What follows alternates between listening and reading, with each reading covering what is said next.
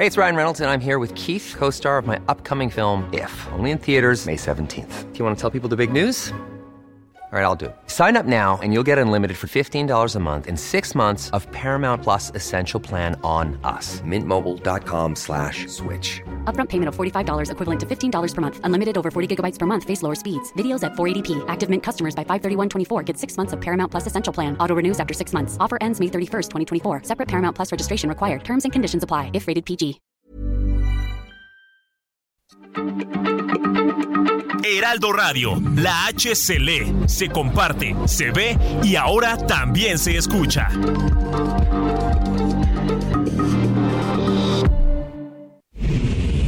Ahora inicia A la Una con Salvador García Soto. A la Una.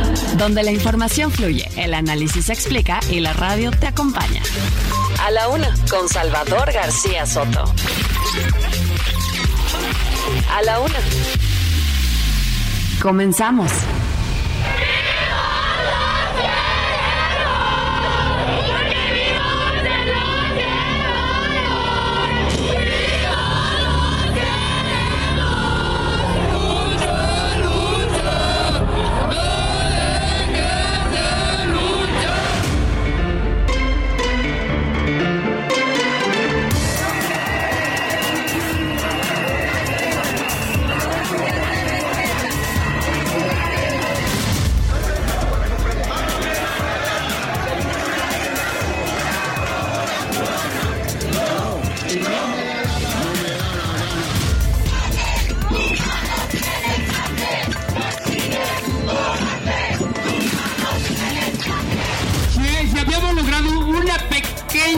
Un pequeño avance con este gobierno. Cuando se llegó al punto de tocar al ejército, ahí todo se vino para abajo.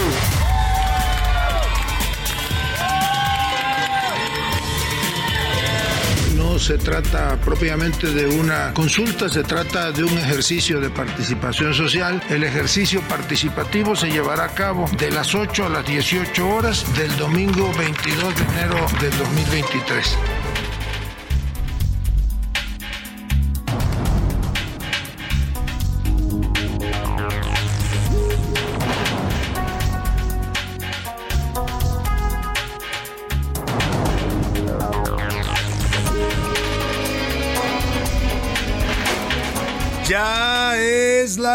Una de la tarde en punto en el centro de la República. Los saludamos con gusto.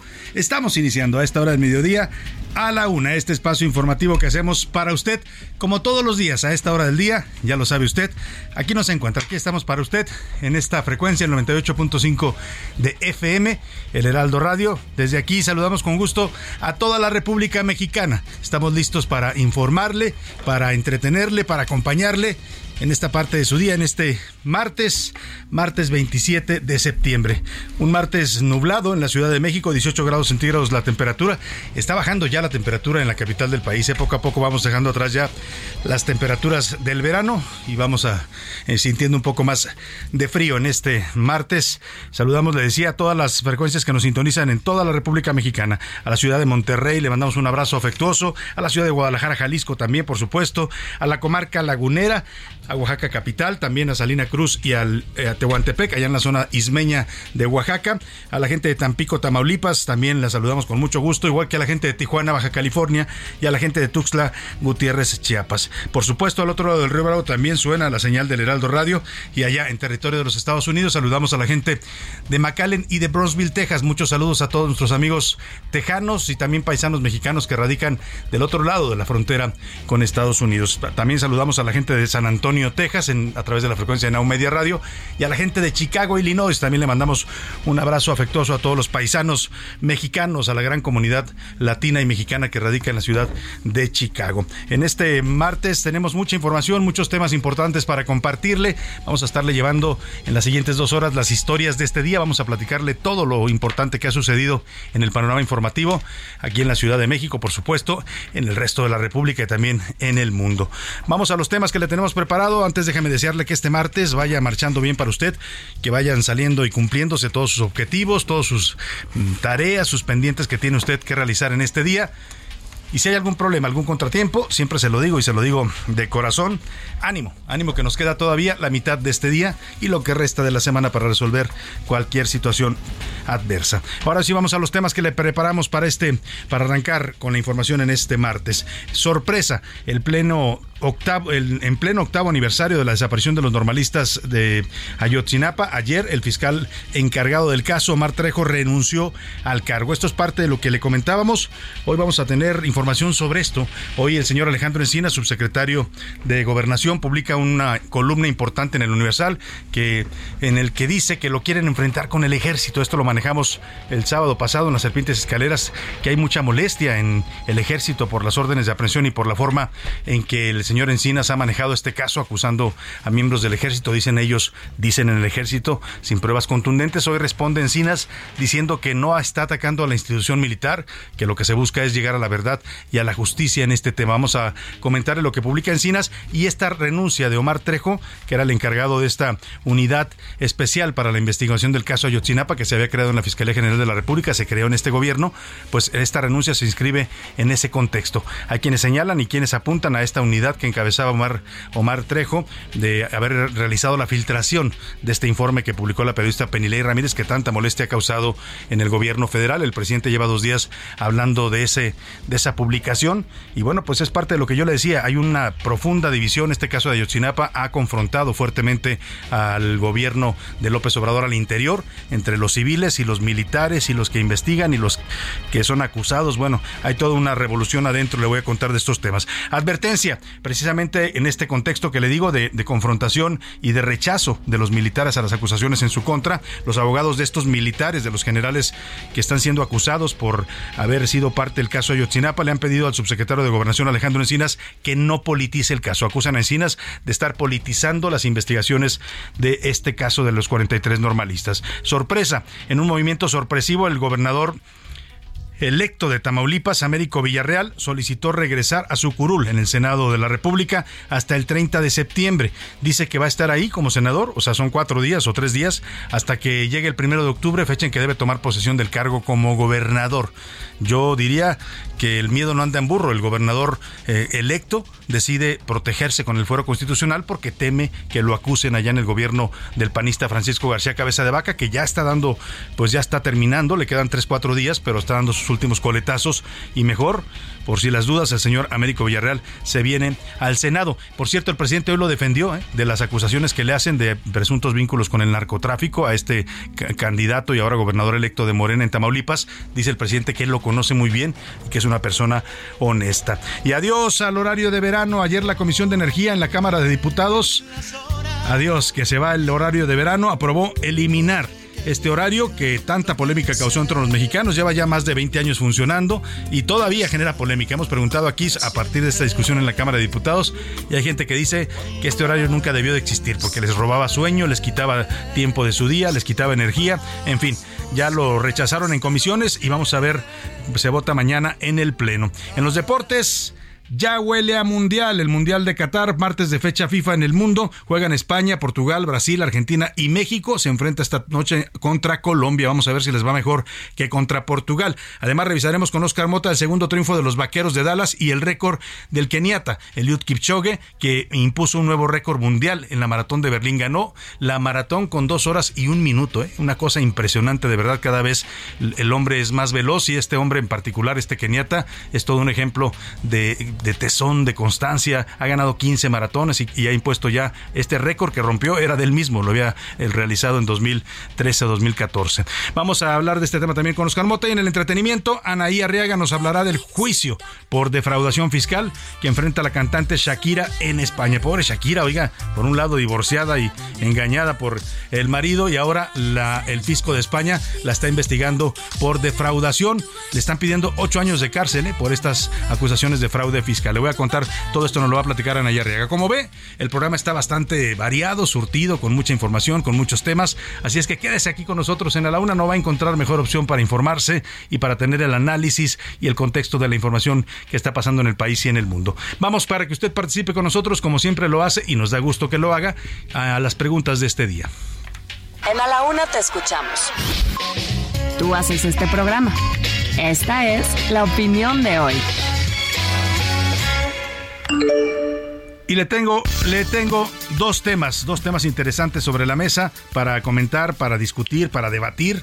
Ya sabe que aquí siempre nos proponemos pues hacer un debate de, altura, constructivo. Si aceptamos todas las opiniones a favor, a favor, y en contra de lo que digamos o de lo que preguntemos, siempre y cuando sean respetuosas y no se utilicen palabras ofensivas o altos, altisonantes. La primera pregunta, el primer tema que le pongo sobre la mesa en este martes, la Comisión del Trabajo del Senado de la República va a votar hoy una propuesta que eleva de 6 a 12 días las vacaciones anuales para los trabajadores. 12 días tendría derecho un trabajador, según esta reforma que le quieren hacer a la Ley Federal del Trabajo. 12 días de vacaciones al año de trabajo. ¿Usted está a favor de ampliar el número de vacaciones? ¿Cree que son suficientes las que tenemos hoy o cree que sí necesitamos más días para descansar? Estoy a favor con, la, con que las amplíen. Los trabajadores necesitamos más descanso.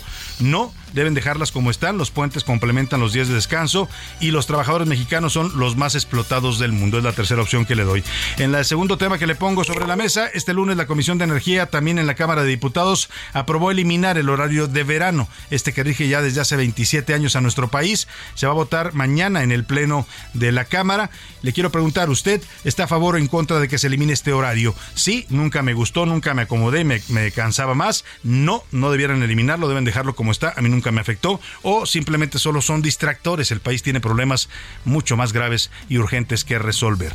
Los números para que nos marque 5518 41 51 99. Ya sabe que nos puede contactar por texto o por voz. Usted decida cómo. Aquí lo importante es que su opinión siempre, siempre la contamos, siempre la escuchamos y siempre sale al aire. Vámonos al resumen de noticias porque esto como el martes y como el final del mes de septiembre ya comenzó con miedo. El Consejo Coordinador Empresarial informó que los empresarios han registrado pérdidas anuales por la inseguridad cercanas al 2% del Producto Interno Bruto. Buena racha. La Cámara de la Industria de la Transformación informó que con el mes de agosto las manufacturas del país ligan ya siete meses al alza. Baratito. El gobierno de la Ciudad de México informó que pagó 2.5 millones de pesos por el concierto de Grupo Firme ocurrido el pasado domingo en el Zócalo capitalino. Destrucción. El huracán Ian, categoría 3, causó destrozos en la parte occidental de Cuba sin que hasta el momento se registren personas muertas. Nuevo rival. El aguacate peruano 25% más barato comenzó a llegar a los Estados Unidos, convirtiéndose en el principal rival en el mercado.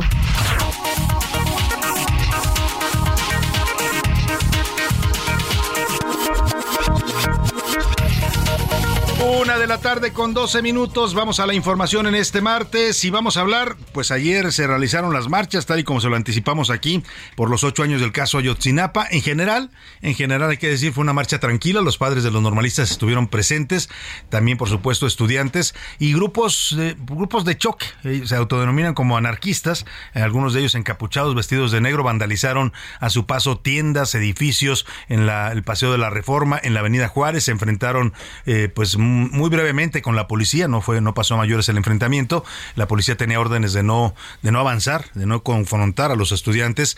Eh, y en general se puede decir que fue una marcha más o menos tranquila, ¿no? Con, con sus asegúnes, porque los que me estén escuchando que les hayan afectado ahí su local en el Paseo de la Reforma, que les hayan roto las ventanas, los vidrios, eh, o hayan vandalizado sus paredes, también vandalizaron monumentos, ¿no? El Ángel de la Independencia quedó rayoneado, también algunos otros monumentos en el Paseo de la Reforma, en Bucareli, en Avenida Juárez.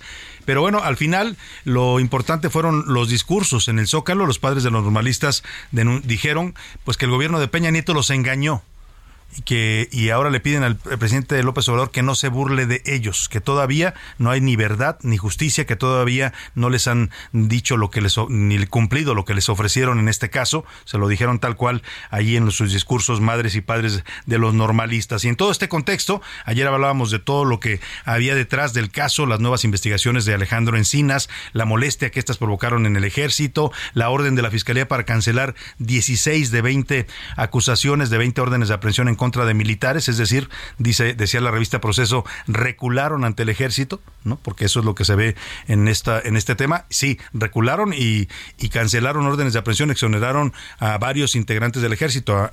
fueran, le voy a hacer el recuento, eran 12 miembros de tropa, de los que estuvieron patrullando esa noche en Iguala, la noche del 26 de septiembre de 2014, era un jefe de un batallón, también ahí en Iguala, y eran tres integrantes soldados que estaban asignados al C4. Esos son los que exoneraron.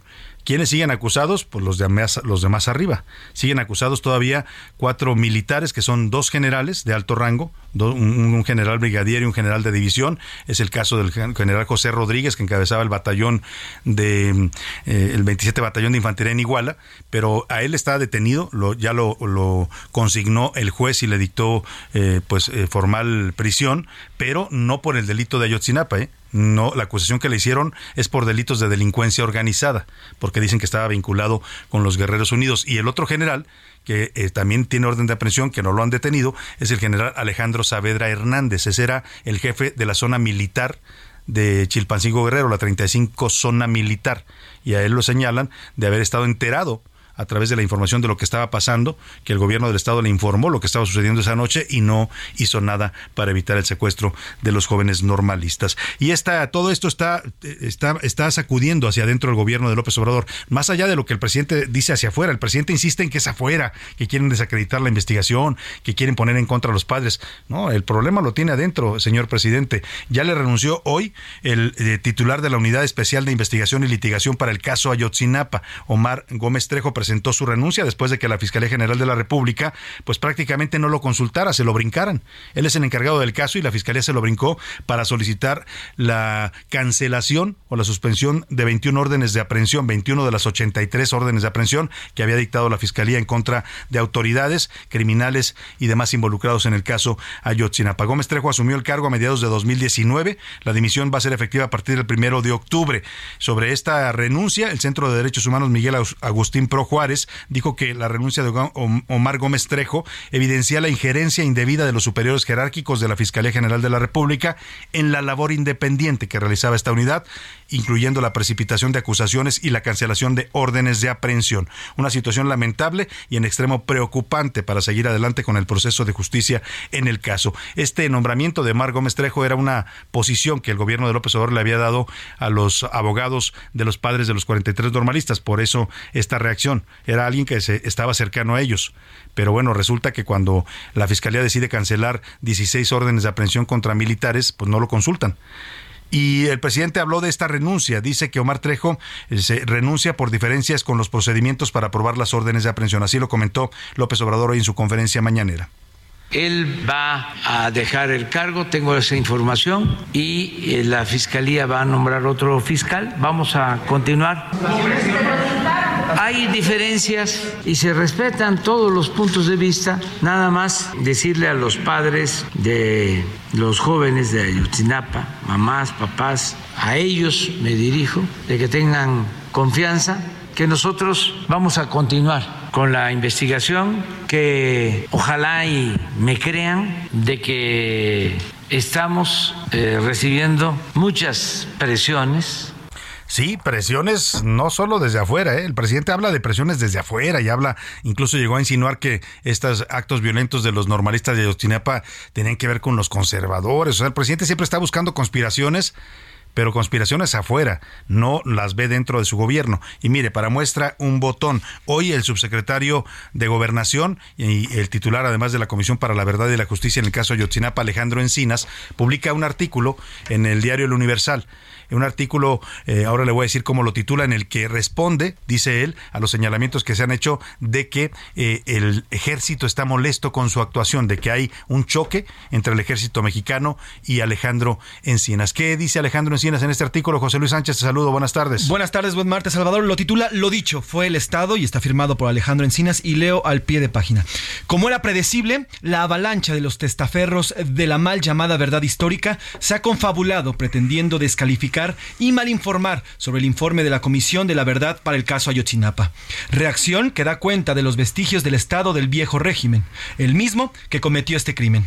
Este coletazo del pasado se ha colmado de afirmaciones sin escrúpulos fundadas en el dolo, la ignorancia y la mala fe. Por ejemplo, hay quienes señalan que el informe se basa en la declaración de un solo criminal.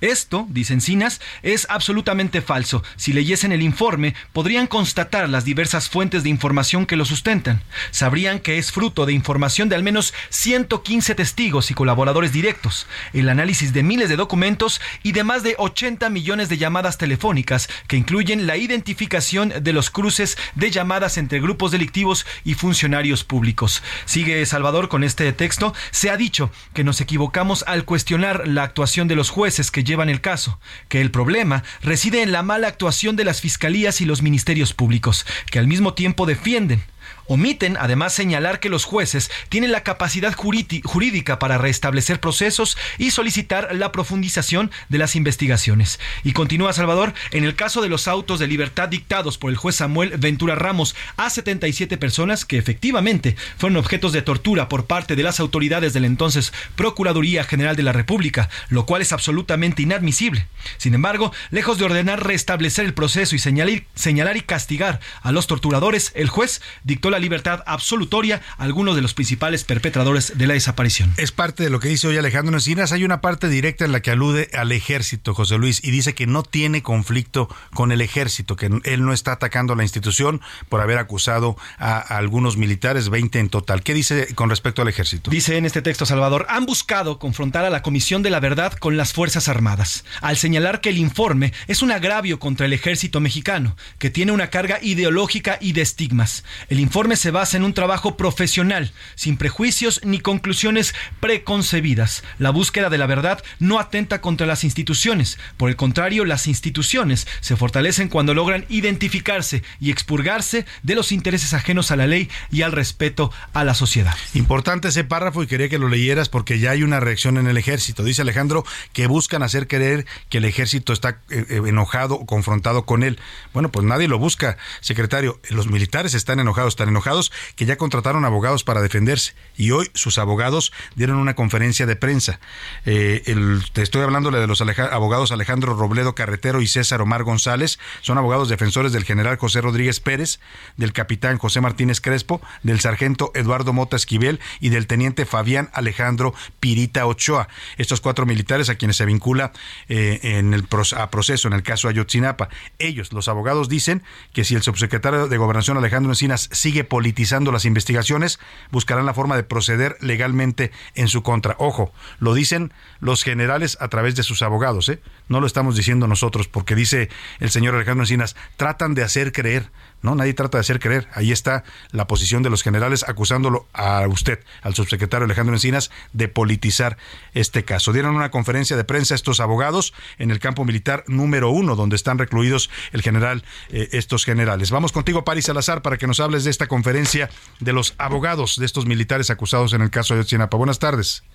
Buenas tardes Salvador, amigas, amigos de El Heraldo de México. En caso de que el subsecretario de Derechos Humanos Alejandro Encinas siga politizando las investigaciones del caso Ayotzinapa, se va a buscar la forma de proceder legalmente contra él, anunciaron los abogados defensores de los cuatro militares Alejandro Robledo y César Omar González. Por ello, pedimos al, subsecretario Alejandro Encinas, presidente de la deje de estar politizando las investigaciones para que los padres de los desaparecidos y todo México puedan realmente conocer la verdad y tener acceso a la justicia. En conferencia de prensa a las afueras del campo militar número uno, señalaron que la renuncia del titular de la Unidad Especial de Investigación y Litigación para el caso Ayotzinapa, Omar Gómez Trejo, no afecta el proceso de sus defendidos. Este, pero pues bueno, la renuncia del fiscal o no, eh, a nosotros la verdad no nos incumbe, no nos afecta. Este, eh, el fiscal y el subsecretario Encinas, independientemente de que estén o no en el cargo, tendrán una responsabilidad con México, con los mexicanos y con la historia y con la justicia por la manera en la que han llevado esta investigación. El abogado Alejandro Robledo dijo que la declaración del testigo protegido Juan el exintegrante de Guerreros Unidos, Gildardo López Astudillo, es la única prueba que se presenta contra los militares. Salvador, esta es la información. Pues ahí está, los señalamientos son directos, ¿eh? De los abogados que representan a los generales, a estos militares que le mencioné, entre ellos al general José Rodríguez. Ellos acusan a Encinas de estar politizando el caso. Si eso no es una confrontación, pues que diga el señor Encinas entonces qué es, ¿no? Porque él acusa pues que desde afuera los medios, la opinión, los conservadores quieren hacer creer que hay una confrontación, pues ahí está la confrontación, ya es evidente, incluso hay amenaza de acciones legales en su contra. Vamos a regresar con este caso más de Ayotzinapa porque ahora Estados Unidos también levanta la mano ¿eh? y dice, a ver, tenemos que saber qué pasó en Ayotzinapa porque la DEA tiene información información importante sobre los vínculos que había, efectivamente dice la DEA, entre militares, marinos, y los criminales de Guerreros Unidos. Habla de que tienen documentadas reuniones entre militares y marinos con este grupo criminal. Le voy a platicar al regreso de la pausa. Por lo pronto, seguimos en la semana de José José y esta canción no necesita mayor presentación. Es de 1981 y se llama Preso. Regresamos. De tus besos, de tu forma de hacer eso, a lo que llamas amor.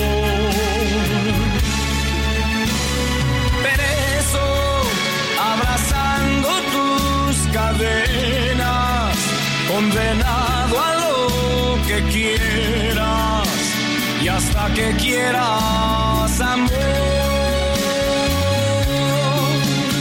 Información útil y análisis puntual. En un momento regresamos. Heraldo Radio, la H se lee, se comparte, se ve y ahora también se escucha.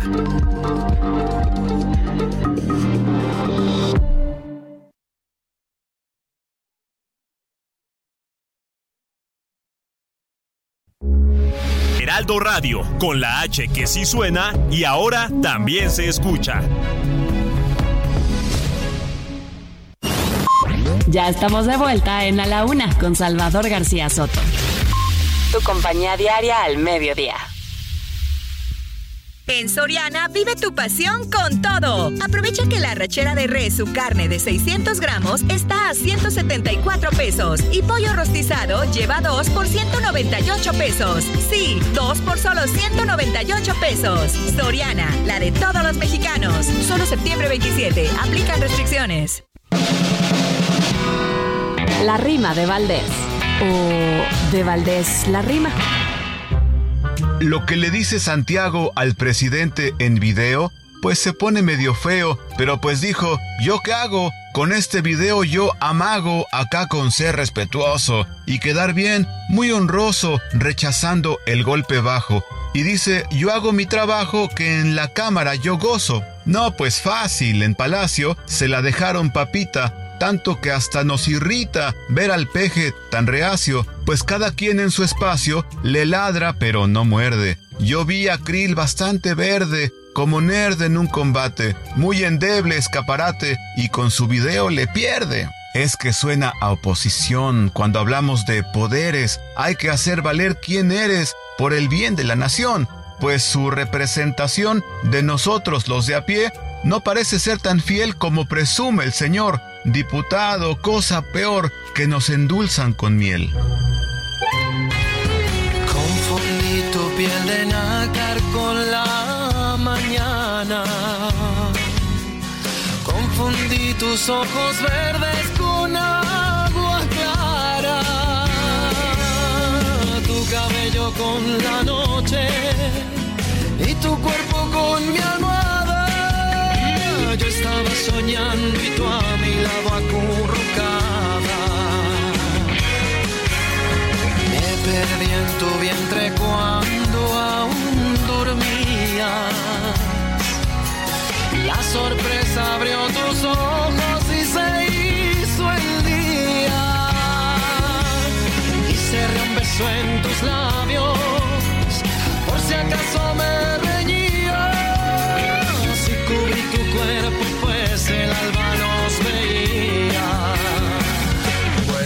Amor, amor, amor, que tiene tu cara.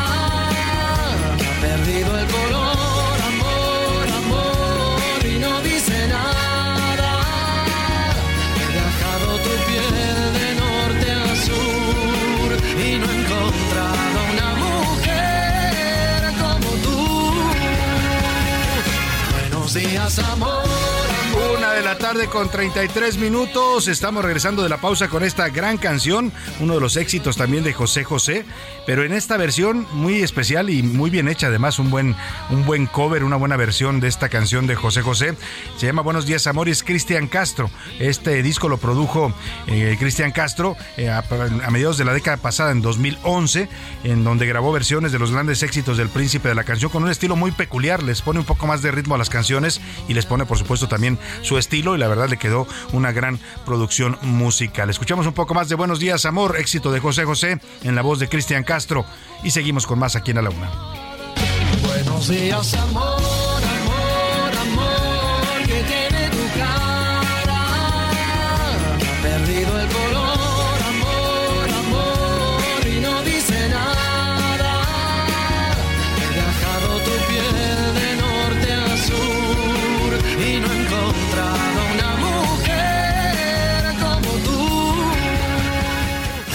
A la una, con Salvador García Soto. Oiga, y vamos a continuar con más información. Una con 34. Le decía antes de irme a la pausa que este tema del caso Ayotzinapa, pues ya brincó también a Estados Unidos. Ya, se, ya había habido información y la ha habido a lo largo de los, estos ocho años que han transcurrido en las investigaciones. Había los famosos chats que tenía la, la DEA, que son parte algunos, incluso los que recupera la investigación de Alejandro Encinas, pero faltan otros. Hay varias eh, conversaciones telefónicas que la DEA captó en el momento en que secuestran a los normalistas.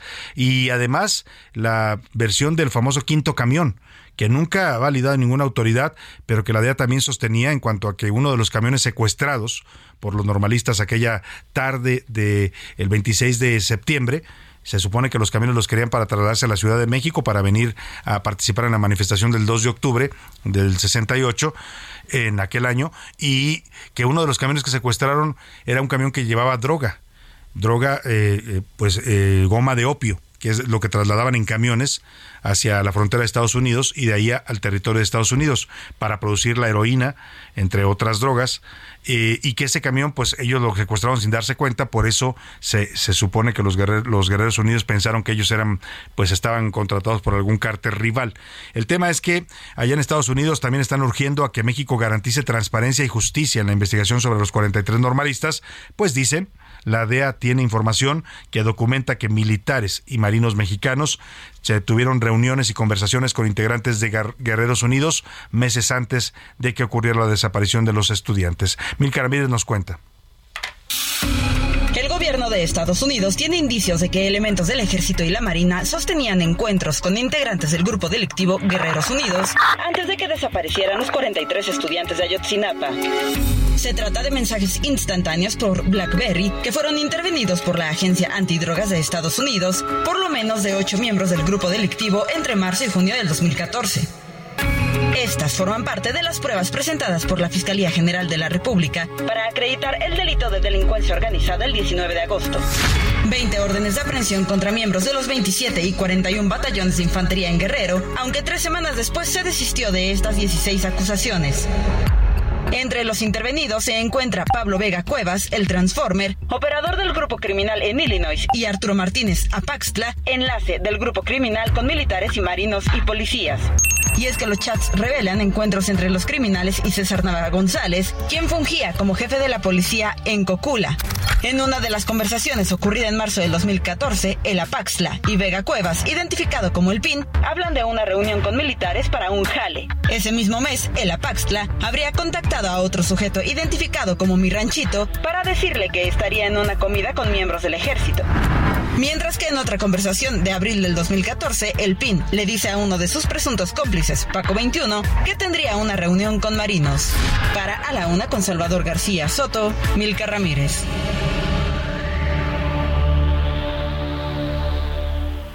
Ahí está esta información que hoy se eh, publica y que tiene que ver pues con esta lo que siempre se ha dicho la DEA tiene conversaciones tiene grabaciones tiene capturas de mensajes que eh, no solo de la noche del 26 de septiembre de 2014 sino lo dicen ahora también de reuniones y comunicación que tenían integrantes del 27 Batallón del Ejército y miembros de la Marina con los Guerreros Unidos. Eso es parte de lo que siempre estuvo detrás de este caso, ¿eh?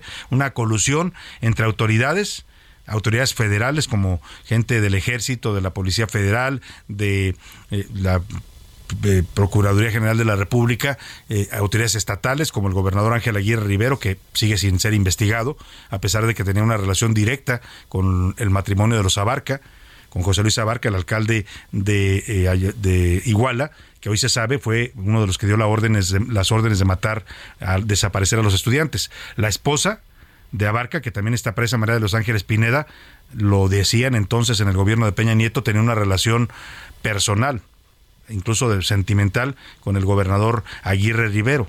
¿Por qué nunca se investigó ese vínculo? Pues no sé, no sabría explicar. No lo investigó Peña Nieto y tampoco lo ha investigado el gobierno de López Obrador. Pero pues es parte de lo que se maneja y ahora también Estados Unidos pues entra a este juego del caso Ayotzinapa ocho años después. Vamos a estar pendientes del tema. Por lo pronto vamos a otro asunto importante. Vamos a ir hasta el Senado de la República porque hace media hora llegó ahí a las instalaciones del Senado el secretario de Gobernación Adán Augusto López. Está compareciendo por la glosa del cuarto informe de gobierno. Vamos a ver cómo lo están recibiendo los senadores. Misael Zavala, te saludo con gusto ahí en el Senado de la República. Buenas tardes. Salvador, buenas tardes. Efectivamente, pues hace alrededor de una hora arrancó esta comparecencia del secretario de Gobernación, Adán Augusto López Hernández, quien asiste al Senado de la República como parte de la glosa del cuarto informe de labores del presidente Andrés Manuel López Obrador. Al iniciar su comparecencia entre pancartas de la oposición sobre el caso Ayotzinapa, el funcionario federal abrió puertas de la Secretaría de Gobernación para tratar asuntos no solo de su competencia, les dijo tanto a senadores morenistas y aliados, sino también a opositores, sino más allá de diferencias que contribuyan a construir una verdadera gobernabilidad de este país que tanto se necesita. En otro tema, el encargado de la política interna en México dijo que prácticamente se ha superado la crisis sanitaria provocada por el COVID-19 y bueno, pues antes de iniciar este, esta, esta primera intervención que realizó don Augusto López Hernández, pues hizo prácticamente una pasarela en el Senado de la República, donde pues eh, saludó tanto a morenistas como aliados, como a eh, pues eh, opositores. Incluso se fue hasta los escaños de los coordinadores parlamentarios de Acción Nacional. También se fue al, eh, a los escaños de eh, donde se encuentran los senadores priistas, los saludó todos. Saludó también por ahí también a Lili Telles, se quedó platicando brevemente con ella. También se quedó platicando con el coordinador parlamentario de Acción Nacional, Julián Rementería del Puerto. Eh, pues, y también, eh, Salvador, pues en los cuestionamientos ha sobresalido pues este tema de las Fuerzas Armadas, esta eh, pues aplazamiento de la prórroga que eh, se ha propuesto, se ha pospuesto también aquí en el Senado de la República para que eh, las Fuerzas Armadas permanezcan en las calles en tareas de seguridad pública hasta el 2028. También se le ha cuestionado sobre el tema del caso Ayotzinapa y estos han sido los dos temas que han sobresalido por parte de la oposición. Un reconocimiento también por parte de la bancada de Morena hacia el secretario de Gobernación por el diálogo que se ha abierto con todas las fuerzas políticas. Salvador, en estos momentos, pues está la segunda parte de esta comparecencia donde el secretario de Gobernación está respondiendo preguntas a los senadores. ¿Te parece si escuchamos un poco de lo que está diciendo Adán Augusto? Claro que sí. Adelante, escuchemos. De nunca, porque no tiene una sola prueba, es que se refiera como el que promueve la política del chantaje y de la amenaza. Y no se lo acepto porque por formación yo no actúo de esa manera. Soy una gente que respeta a los que desde luego no piensan como yo pienso, esa es mi, mi convicción. Así he hecho mi carrera política, la hice incluso desde la oposición y siempre procuro respetar a mis semejantes, si puedo platico con ellos, a lo mejor en una de esas los puedo convencer y si no los convenzo cuando menos escucho atentamente las razones de uno y de otro, pero no, no estoy acostumbrado ni al chantaje ni, ni la amenaza. Y acepto que usted... Eh, ha platicado conmigo en pocas ocasiones, tuve la oportunidad de recibir a los integrantes del grupo plural en alguna ocasión en las oficinas de la Secretaría, nos hemos saludado en dos o tres ocasiones, la última, si mal no recuerdo, fue en Pachuca, en la toma de posesión del eh, gobernador Menchaca, pero le reitero la disposición al diálogo. A lo mejor y no podemos este, llegar a consensos entre usted y yo, pero tiene mi reconocimiento, reconocimiento a su trabajo y, y, el respeto que usted me merece. Yo le diría también...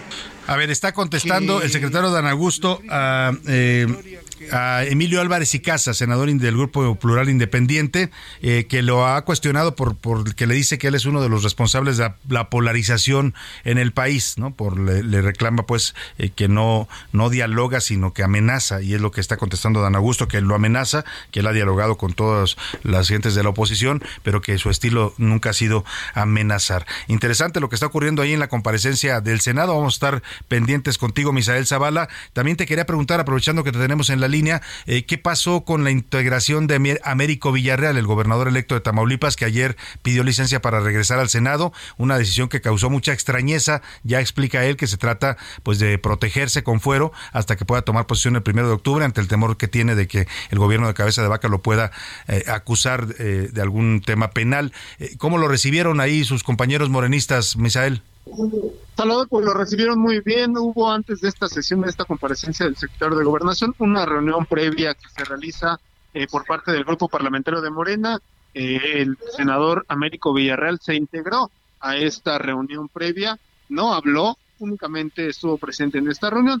Después, eh, pues pasó ya lista en el Senado de la República y en estos momentos, pues está presente ya en los trabajos legislativos de la comparecencia del secretario de Gobernación está en su escaño eh, junto a los demás senadores morenistas y hasta este momento no se ha pronunciado, él no ha dicho nada respecto a este tema que ayer acusó esta eh, prácticamente esta embestida judicial por parte del gobernador de Tamaulipas, Francisco Javier eh, García Cabeza de Vaca, no ha dicho nada al respecto. Sin embargo, pues sí se conoce que pues se reincorpora estas actividades hasta el 30 de septiembre, es decir, eh, un día antes de que pues ya tome protesta y reina protesta como gobernador de Tamaulipas. Muy bien, pues vamos a estar pendientes. Por lo pronto ya está ahí de nuevo en el Senado el señor Américo Villarreal. En cuatro días se toma posesión del cargo de gobernador electo. Si es que el Tribunal Electoral declara válida la elección, que es lo que todavía falta, nos dicen las fuentes del tribunal que esto se va a resolver el próximo miércoles, o sea, a unas horas antes. ¿eh? El miércoles es 31 de septiembre. Sí, sí, estoy bien, 31 o 30. Viernes 30, bueno, pues un día, bueno, entonces se resuelve el miércoles. ¿Qué día es el miércoles? 28, ese día se resolvería, es lo que nos dicen las fuentes del tribunal, unas, unos días antes de que se defina este asunto de, las elecciones de Tamaulipas, si son válidas o se anulan. Estaremos pendientes contigo de ambos temas ahí en el Senado de la República. Misael, te agradezco el reporte. Gracias, Salvador, quedamos pendientes. Muchas gracias. Y vamos a retomar el tema que le habíamos comentado, esta, eh, esta posición que pues hoy hace pública el secretario Alejandro Encinas, en el que pues dice que hay un intento por culpar o confrontarlo con el ejército. Yo le decía, bueno, pues nadie lo está confrontando, él solo con las investigaciones y con las acusaciones que ha hecho contra militares, pues ha generado reacciones. Hoy dieron conferencia a estos abogados que le mencionaba, César González y Alejandro Robledo, abogados de los militares encarcelados, eh, representan al general José Rodríguez Pérez, al capitán José Martínez Crespo, al sargento Eduardo Mota Esquivel y al teniente Fabián Alejandro Perita, que son los cuatro militares que siguen acusados penalmente por el caso de Ayotzinapa. Tengo el gusto de saludar en la línea telefónica a ambos abogados que esta tarde han dado una conferencia en el campo militar número uno. ¿Cómo está, don César y Alejandro? Qué gusto saludarlos. Buena tarde. Salvador, buenas tardes. Saludos a ti y a tu auditorio. Salvador, buenas tardes. Qué gusto estar con ustedes. Muchas gracias a ambos. Eh, les agradezco que nos tomen esta llamada. Pues de entrada les preguntaría, hoy hacen ustedes un señalamiento fuerte en contra del subsecretario Alejandro Encinas. Indican que él está politizando estas investigaciones al acusar a los militares sin pruebas. Y yo quiero preguntarles a ustedes como abogados, que saben que la prueba es lo más importante en una defensa de este tipo, ¿qué pruebas tienen para señalar esta politización y estas acusaciones sin fundamento de las que eh, incriminan al señor Alejandro Encinas? Pues bueno, hasta este momento, por cuanto hace al, proceso judicial que enfrentan nuestros defendidos, hablando de pruebas, la única prueba que tenemos en contra de ellos es un testigo protegido, apodado con el nombre eh, de Juan, que depone en contra de ellos hablando por terceras personas. Dice que escuchó, dice que alguien le dijo, hechos que no le constan y son lo que desafortunadamente son es la única prueba que desafortunadamente tiene hoy por hoy a nuestros defendidos vinculados este mediante un auto de formal prisión a, este proceso judicial penal. Y pues bueno de la injerencia política que se está haciendo del caso basta ver las declaraciones en la en las en las distintas conferencias y en la mañanera por parte del subsecretario Encinas en la cual de manera pública y generando un efecto corruptor, violando el debido proceso y violando este, el ejercicio de la defensa y la presunción de inocencia, ha acusado públicamente, poniendo en riesgo además física y, en materia de seguridad a, los, a, nuestros defendidos y a sus familias, de haber participado en la desaparición de, de, estos muchachos en este en estos lamentables hechos. Lo ha hecho de manera pública y reiterada. Este nosotros creemos únicamente a efecto de poder cumplir con la agenda política que él tiene en este caso. Ahora, ustedes eh, señalan que si insiste en esta actitud del señor Alejandro Encinas, el subsecretario de Gobernación, eh, ustedes podrían eh, iniciar procesos legales en su contra. Hablan de denuncias aquí en México, pero también en la Comisión Interamericana de Derechos Humanos. ¿Cuáles serían las acusaciones concretas que le harían al señor Alejandro Encinas si deciden proceder legalmente a nombre de sus representados? Más allá de que sea una insistencia o no en el tema, es que se acredite que manipuló pruebas, que fabricó pruebas para inculpar indebidamente a nuestros defendidos y las instancias serían desde las denuncias penales eh, en las autoridades correspondientes del territorio mexicano, como las eh, autoridades de derechos humanos, como la Comisión Interamericana de Derechos Humanos, porque francamente sí se están violando los derechos humanos de nuestros, de nuestros defendidos. La acusación concreta contra Encina sería fabricación de pruebas y manipulación de, de pruebas o de testigos. Exacto, si esto lo podemos corroborar y comprobar, a diferencia de él, nosotros no actuaremos por creencias o por rumores o por falsas expectativas, actuaremos si tenemos los elementos técnicos que así acrediten que han sido fabricadas las pruebas. Ahora, ¿cuál es la situación en este momento de sus representados, del general José Rodríguez? Sabemos que él ya fue vinculado a proceso, el capitán José Martínez, el sargento Eduardo Mota y el teniente Fabián Alejandro. ¿Cuál es la situación de ellos en este momento? ¿Cómo se encuentran? Ah, bueno, ellos se encuentran tranquilos, evidentemente se encuentran preocupados, sí, obviamente eh, estar formalmente presos y sujetos a un procedimiento judicial penal es algo que a cualquiera a cualquiera preocupa, pero pues están dentro de todo tranquilos porque están seguros de que les asiste la razón, están seguros de no haber cometido ningún ilícito la noche del 26 de septiembre y están seguros de haber cumplido con su deber para México y para los mexicanos, habiendo desempeñado las funciones de resguardo, protección y apoyo a los jóvenes en aquella trágica noche. Entonces están dentro de todo tranquilos, es por eso que optaron por entregarse y presentarse de manera voluntaria y hacer frente a las acusaciones para poder eh, sacar adelante el nombre de sus familias y de la institución. Hoy el señor Alejandro Encina, no sé si tuvieron oportunidad de leerlos ambos. Estoy conversando eh, en este momento con los abogados, los abogados de los militares acusados, César González y Alejandro Robledo. Ambos abogados representan a estos cuatro militares acusados por el caso Ayotzinapa. Eh, eh, no sé si tuvieron oportunidad de leer el artículo que publica hoy Alejandro Encinas. Él sostiene que no sus declaraciones y sus afirmaciones y lo que reporta en el informe que dio pie a estas órdenes de aprehensión no se basa en la declaración de un solo testigo. Habla de de más de 150 testigos y de mensajes y llamadas que están documentadas, dice en el informe. Pues ha de conocer de otro proceso penal que nosotros desconocemos, porque en el auto de formal prisión en contra de nuestros clientes no hay 150 testigos protegidos que le pongan en contra de ellos. No los hay no los hay En, el caso de los cuatro militares. Ahora, no sé qué, qué, expediente tenga él, pero el expediente judicial formal que tenemos nosotros no existen esos 149 testigos adicionales a qué se refiere. Miente al que al que él menciona. En el caso del señalamiento que ustedes hacen, eh, esta acusación de fabricación de pruebas, eh, ¿qué, tipo de pruebas habría eh, fabricado el señor Encinas contra sus acusados, sus representados? Pues bueno, de entrada, el testimonio del testigo Juan, que ocho años después viene y recuerda hechos absolutamente relevantes, casualmente al amparo de ciertos beneficios que le fueron concedidos por el subsecretario a efecto de, de poner en contra de los elementos, este ese es uno, y la otra es pues la fabricación de los supuestos mensajes de texto eh, llevados a cabo entre ellos y los miembros de, de la delincuencia organizada. Claro.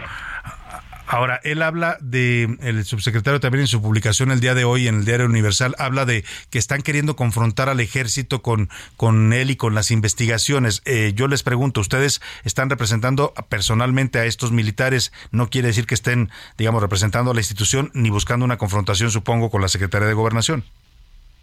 No, por supuesto que no, pues si hay una confrontación entre su subsecretaría y la Defensa Nacional ha sido provocada solo por él, al acusar infundadamente a miembros del ejército mexicano que lo único que han hecho es servir a su país, como este general que tiene 44 años de servicio impecable, y bueno, si eso le, le deviene en una confrontación con el ejército, es derivado de su actuar, no del nuestro.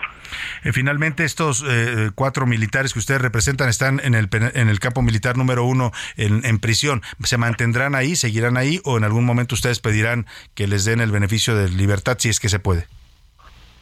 Eh, no es posible jurídicamente hablando acceder a dicho beneficio, por lo cual tendrán que enfrentar el proceso al interior de la prisión militar en las instalaciones del campo militar número uno. Pues estaremos muy pendientes de este caso y de lo que hoy exponen ambos abogados, César González y Alejandro Robledo, abogados de los militares encarcelados por el caso Ayotzinapa. Les agradecemos mucho la confianza en este espacio a ambos.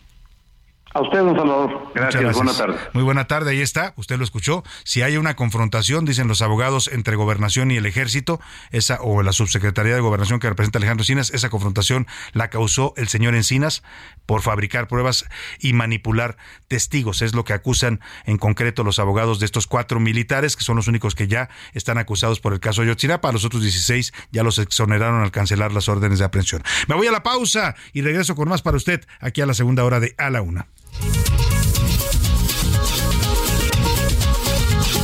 En un momento regresamos. Heraldo Radio, con la H que sí suena y ahora también se escucha.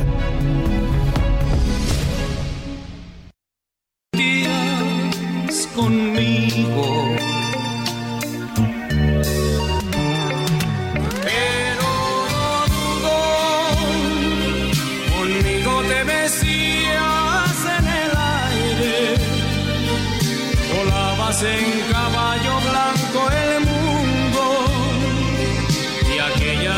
Cosas no podrán volver. Y es que lo dudo, porque hasta veces me has llorado con un beso, llorando de alegría y no de miedo. Y dudo que te pase igual con él igual con él. Anda y ve. Ya son las 2 de la tarde en punto en el centro de la República y los saludamos con gusto. Estamos iniciando a esta hora del mediodía la segunda hora de a la una. Vamos a la segunda parte de este espacio informativo todavía con mucha información, muchos temas, historias, noticias, entrevistas. Vamos a escuchar sus opiniones y comentarios que ya sabe que son muy importantes en este programa. Vamos a tener mucho más todavía en esta segunda parte. Vamos a estarle actualizando el panorama informativo. Y hemos regresado de la pausa con esta gran canción de José José. Lo dudo una canción de 1983 que venía en el álbum de Secretos. Algunos piensan que es de los mejores álbumes en la carrera y mire que tuvo muchos, ¿eh? Muchos muy buenos álbumes. Este en particular fue, eh, pues prácticamente todas las canciones fueron éxitos, ¿eh? Son de esos álbumes redondos, sale con su traje blanco y un pañuelo rojo. Es una portada ya icónica esta de el álbum Secretos y vamos a escuchar un poco más de esta letra que habla, híjole, pues de los celos, ¿no? Y de la duda que tiene uno siempre cuando esa persona pues lo compara con alguien más. Escuchemos un poco más de José José y seguimos con más. Le platico ahora lo que le tengo preparado para esta segunda hora de A la Una.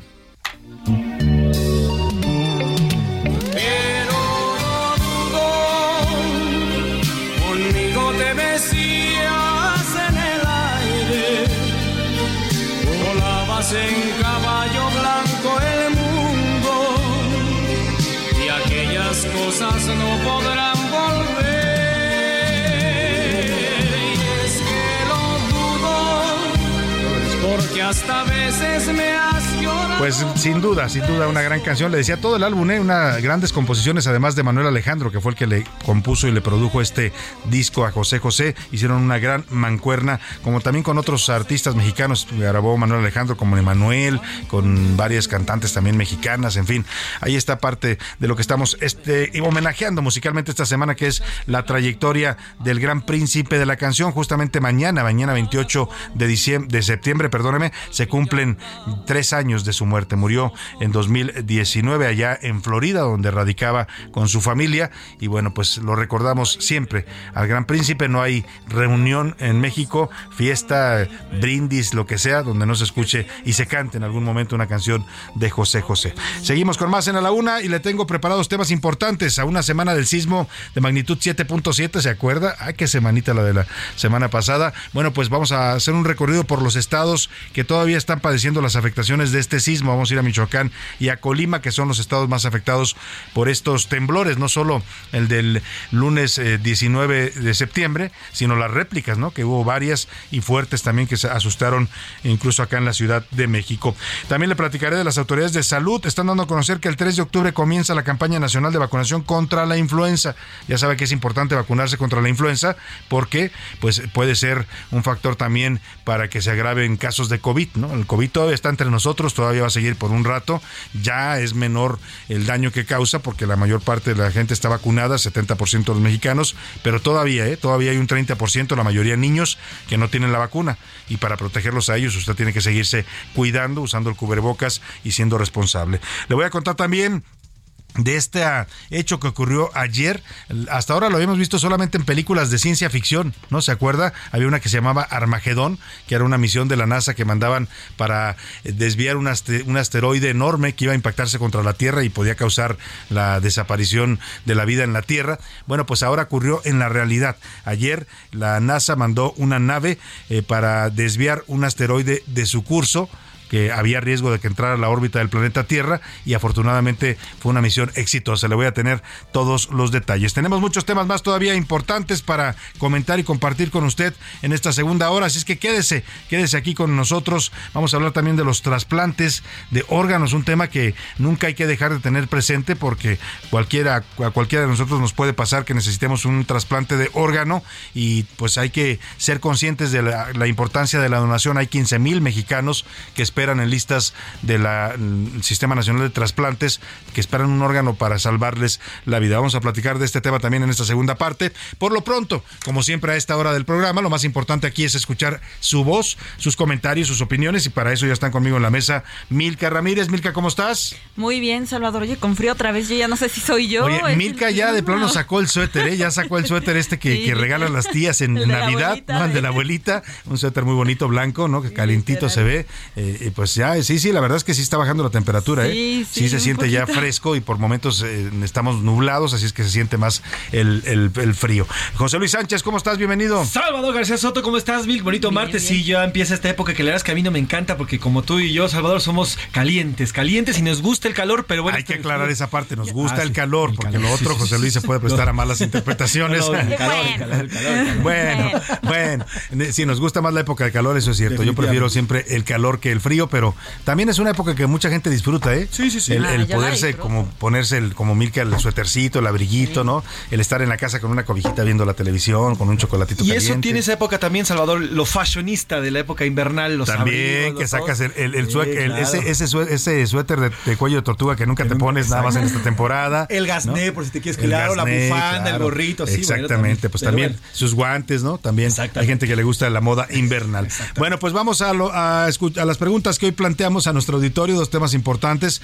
Eh, José Luis Sánchez, eh, ¿qué les preguntamos? Tenemos dos temas el día de hoy, Salvador. El primero se discute hoy en, la, en comisiones eh, del trabajo este tema de, de, subir de 6 a 2, es, es decir, sí. duplicar los días de vacaciones para los trabajadores en nuestro país. Que es importante porque va a quedar sí. contenido en la ley. Lo uh -huh. que decíamos es que también es importante que los señores del Congreso y de la Comisión del Trabajo pues hagan que se respete esta ley. Exacto. Porque la realidad es que muchos mexicanos, he conocido varios casos, se pasan años incompletos sin vacaciones ¿eh? Y no se las dan, se las, pues, se las van posponiendo, se las van posponiendo. O sea, es importante, sí, lo que diga la ley, pero también que se cumpla en, en la realidad. Y algo importante también, Salvador, es que el- precisamente estas leyes den la seguridad a los trabajadores, porque muchas veces los trabajadores no toman sus vacaciones por miedo a que se les vaya a perder el No, trabajo. es que no las tomas, tu jefe te dice, bueno, pues si quieres irte, vete, Exacto, pero a pues. ver cómo está el regreso, porque no sé qué. Entonces ya dices, Entonces, no, mejor me quedo, pues ¿no? sí, pues. Mejor no tomo vacaciones. Es el, es el riesgo, pues el empleo es tan endeble en estos momentos y tan inestable en México que mucha gente dice, no, prefiero no descansar a que me vayan a correr el trabajo y vayan a contratar a alguien más. Es la realidad laboral en México, pero fue una de las preguntas. La Sí, segunda. la segunda, el horario de verano. Este horario de verano que desde hace 27 años ha creado polémica y hoy, 27 años después, continuamos en las mismas. ¿Ustedes eran de los que querían que desapareciera? Milka, tú. Ah, yo sí. ¿Sí? La verdad es que yo sí, porque hay uno, ya, yo ya ni sé cuál es el que me cae El, bien, cuál es el que el me cae invierno mal. es el original, el, el hor- el horario de invierno es el original. A lo mejor ese es el que me cae bien. No, tampoco el secretario de Gobernación, no te preocupes. También le preguntaron y dijo, pues ya no, no tengo Yo claro no cuál es cuál es cuál. el horario. Pues mira, Pero cuando yo. yo sí, tú sí, yo cuando la oposición tenía 10 años, entonces la, la Ya verdad te es que yo acostumbraste. transité- Yo, también, la verdad que yo no soy de los que, ay, el horario me pegó. Sí, sí, sí resentía los efectos cuando cambiaba de- del verano al invierno, porque sí. te quitan una hora de sueño. Pero vaya, te acostumbras. Pero bueno, hay gente que nunca aceptó esto, que, que de plano siempre quiso que lo quitaran y hoy se le va a cumplir porque ya está avanzando esta propuesta en la Cámara de Diputados. Y uno de ellos era el mismo Andrés Manuel López Obrador. Cuando era jefe de gobierno en el 2000, él quería acomodar, incluso, Ah, sí, incluso la ya- ya- intentó. Lo logró. quiere quitar lo porque dicen que no ha, no ha logrado suficiente ahorro de energía, que ya con, con las nuevas tecnologías y, y ya la, la más la mayor eficiencia que tiene el país en su en su en su energía eléctrica, ya no es tan importante el ahorro y sí las afectaciones a la población es el argumento central. La realidad es que el presidente siempre lo vio como un tema de los neoliberales. Exactamente. Y todo lo que huela a los neoliberales, pues lo quiere desaparecer. Pero bueno, es otra pregunta que le formulamos también. Aquí lo más importante es su opinión y es momento de preguntar en este programa. ¿Qué dice el público? Muchas respuestas, Salvador. Nos escriben desde Ciudad del Carmen, Campeche. No se necesita grupo firme, ni a los leones, ni a los tigres, ni a cualquier animal en el zócalo. Basta la ineptitud y la complicidad del gobierno con el crimen para llenarlo y así lo hemos visto en los últimos meses. Saludos, Salvador. Muchas gracias. Pues sí, la verdad es que también ha habido manifestaciones bastante multitudinarias, ¿no? de protesta, no tanto como con el grupo firme, hay que decirlo. Pues, mire, estos son fenómenos distintos, ¿no? Una cosa es que usted convoque a un grupo que es muy popular, pues, o sea, se quedaron cortos, ¿no? Yo no sé si son los 280 mil o no, porque también el gobierno de la ciudad siempre manipula las cifras. Por ejemplo, ayer de los normalistas decía, son 7 mil. O sea, cuando son marchas en contra del gobierno siempre les baja, ¿no? Y cuando son actos que a ellos les conviene, siempre les suben, ¿no? Los mítines de López Obrador, 120 mil, ¿no? Eh, un mítin en contra del gobierno, fueron 5 mil. Apenas. Apenas 5 mil. En fin. Pero eso sí tapean como si fuera como si Pero todo es- el país fuéramos. Es innegable que estos grupos tienen arrastre popular, ¿no? Y vaya, si llenarían el Zócalo y llenarían cualquier lugar donde usted los pusiera. estadio, claro. Alex Arenas nos dice, son palos de ciego esto de el horario de verano. El país está en la ruina. Necesitamos que se legisle en favor de nosotros, ¿no? En estas ocurrencias. Saludos. nos Ahí dice está Alex lo que Arenas. opina. Gracias, Alex. Eh, saludos desde Zapopan, Jalisco, Álvaro Alcántara. ¿Para qué queremos más vacaciones con los bolsillos vacíos si ni Exacto. trabajo hay? Nos dice. Exacto, Saludos. pues sí, que nos den, nos paguen mejor, ¿no? Mejores sueldos. Gabriela Marín nos dice, buenas tardes, respecto a los días de las vacaciones, el verdadero problema es que en las empresas muchas veces por la carga de trabajo no te dejan tomarlos o te Eso. ponen muchas excusas Eso. para dártelos, aunque esto sea un derecho y es algo que no entendemos. Creo que la raíz está en que no hay cultura de los trabajadores para que estos tomen sus días de vacaciones. No, no hay cultura y la, la verdad es que los mexicanos, pues entre que tenemos un, un mercado laboral muy inestable y muy inseguro, pues preferimos a- aceptar este tipo de, de explotación. Pero usted va a otros países, por ejemplo, yo me tocó una vez en Argentina, la gente con sus descansos y sus vacaciones es rigurosa, ¿eh? Me tocó estar ahí un 25 de diciembre en Buenos Aires y no había gente. Usted iba a los restaurantes y le decían, pues si quiere pasar, pero vamos a tardar en atenderlo porque nada más tenemos dos meseros y el restaurante lleno. ¿Y por qué no vienen los demás? Porque es 25 de diciembre y es descanso. Oiga, pero no se los pagan doble, sí, pero no vienen. o sea, la- y, y la gente exige sus vacaciones. Aquí lo que dice en Radio Escucha tiene toda la razón. Los mexicanos no sabemos a veces exigir nuestros derechos, ¿no? Ni los conocemos en muchos casos. Y mira, en Sudamérica y en América, perdón, y- mira, ¿qué vas a decir algo? No, adelante, adelante. somos el país con menos vacaciones. Fíjate, Sí. Brasil, Brasil, Cuba, Panamá y Nicaragua tienen 30 días al año, más sus días de asueto normales Los como los tenemos. los españoles se van dos los- meses completos al año, dos meses. Y nosotros estamos por abajo de Jamaica, de Honduras, de Costa Rica, Belice, Su- eh, de Surinam, de Guyana, de Paraguay. Todos estos tienen más de 10 días. Nosotros tenemos 6. Sí, la verdad es que nos falta cultura laboral a los mexicanos, Milka. Y, y otro fenómeno, Salvador, que había, que bueno, he visto con algunos trabajadores es que también parece que, que les da culpa pedir las vacaciones, ¿no? Dicen como, no, ¿cómo me voy a ir? No, es que me voy a ir, días? es que le pido a mi jefe. Sí. ¿no? Eh, eh, Pero eso tiene que ver con eso, con la inseguridad de que- laboral que tenemos, ¿no? Sí. O sea, es tanta la inseguridad de que, de que y tan es precario el trabajo que cuando te- temes que si te vas de vacaciones, cuando regreses ya contrataron a otro en tu lugar, ¿no? De bueno, gracias por por menos sueldo, además. Pues sí. Además es lo peor. Y más joven. Mario desde, Tepa- desde Tecamac nos dice, buenas tardes Chava, a ti y a tu gran equipo. La primera, la vacación debería ser con base en bonos proporcionales de productividad. Y la segunda, que desaparezca el horario. Así las mujeres tendrían una época del año, por lo menos, para ir a trabajar o estudiar con luz de día por las mañanas. Saludos Salvador. Pues ahí está interesante. Interesante Saúl la Rabiela nos dice, a mí me gusta este horario, eh, el tempranero, ya que se puede trabajar más y no las no tantas vacaciones, más bien crear itinerarios laborales que se adapten a cada uno de los trabajos para que para que descansen como debería ser con base en las necesidades. Y lo que decía otro lo escucha, más estímulos y que te den también lanita, pues para si te vas a hacer de vacaciones para que lo puedas disfrutar, ¿no? Más bonos de productividad. o, o por lo menos descuentos, ¿no? Que las empresas se muevan. O por lo menos aquí- para que paguen el reparto de utilidades, ni siquiera lo paguen. Exactamente. Buenas tardes, equipo de la UNA. Tengan un día lleno de bendiciones. Miguel Ramírez desde el Estado de México. Igualmente. Sobre los temas de hoy, el cambio de horario es solo un distractor porque hay muchas cosas graves que están pasando en el país y este gobierno no tiene la capacidad para solucionarlo. Y para este gobierno, el pueblo hay que darle pan y circo para tenerlos sometidos. Lo de Tamaulipas, por cierto, es grave porque ya se ven alianzas que tiene el gobierno federal con el crimen organizado y además el gobierno que va a entrar, que ya están entra- entregando el Estado. Saludos, Salvador. Muchos saludos. Soy la señora González desde Naucalpan y no, no estoy de acuerdo en que eliminen el horario de verano, eh, de verano, De ya que este, eh, ya, velano, es que es chinito. Del verano es que ya, yo lo disfruto. Saludos, Salvador. Ah, mira, a ella le gustaba Sí, sí, el sí. horario de verano. Hola Salvador, Milka y José Luis y a todo el equipo. Soy Alberto desde Colima. Eh, saludos. Si a la señora Shakira la meten ocho años, voy a cometer un crimen allá para acompañarla por lo menos Ah, cuatro. Alberto va a llegar y va a decir, vengo a la visita conyugal. Exactamente. ¿Con quién? Con Shakira, así como no. Alberto, un saludo allá a Colima. Rodrigo Pastrana dice, yo desde que nací tengo concepción del horario de verano, entonces para mí es exactamente lo mismo. Incluso yo creo que me voy a desnivelar cuando sepa y voy a estar preguntando cuándo cambio y cuándo no, cuando ya no se va a tener que cambiar. Saludos. Sí, Salvador. ya no va a haber cambios, ¿eh? Vamos a seguir con el horario tradicional, pues, en el que en todo el año tendremos el mismo horario. Eso es lo que propone la nueva iniciativa. Y sería precisamente se está haciendo ahorita porque les digo que el horario original es este de invierno. Entonces así haríamos el cambio el 21 de diciembre y ya nos quedaríamos así Ya. todo el año. Con el mismo horario, ya no habría movimientos del, Perdón. del reloj. No, o sea, te termina, verano termina el 21 de diciembre y Sí. a partir de ahí ya nos vamos con el horario. Sí, 21 de diciembre empieza el invierno. Exactamente. Bueno, pues Mirka Ramírez en Twitter, ¿qué dice la comunidad tuitera en arroba ese García Soto? La comunidad tuitera sobre las vacaciones, el 40 y po- 40 y- 40 ¿qué? 44. 49. 49. El 49% dice que sí se necesitan más vacaciones. El 19% que deben de dejarlas así y el 32% que los mexicanos somos explotados. Ahí está, 32%, ¿eh? la verdad que sí. Sí, está bastante alto. Sobre el tema de el horario de verano, el 21% dice que sí, que cansa más cuando se hace el cambio, el 33% dice que no afecta y el 46% dice que son distractores. Bueno, pues ahí Bueno, está, la opinión de nuestro público. Más mensajes rápidamente, José Luis. Sí, tenemos muchos saludos, Salvador. Saludos a Carola Guerra, Don Salvador y su gran equipo. Buenas tardes. Hoy es cumpleaños de mi pequeña Ana María. Cumple 12 años. Le podría mandar un saludo y una felicitación. ¿Cómo no? Nos escuchaba junto conmigo, pero ahora, como ya está en la secundaria, ya no tiene chance, pero de todas formas hay que Bueno, pues ahí se, lo, se lo graba y se lo pone en, a Ana María. a- felicidades por sus 12 años. 12 Venga. añitos. Saludos, Ana María. Feliz Felicidades. cumpleaños. Venga, échenle. Eso, las El mariachi se quedó Es que como- El mariachi se quedó como Exacto. pasmado. Exactamente. Pero ya reaccionaron. Felicidades, Ana María, por tus 12 años y también, por supuesto, a Carola Guerra, nuestra radio escucha. Bueno, pues vámonos, si les parece, a cotorrear la información. Me A ver parece qué nos bien. traen Mirka y José Luis. Cotorreo informativo en A la Una con Salvador García Soto.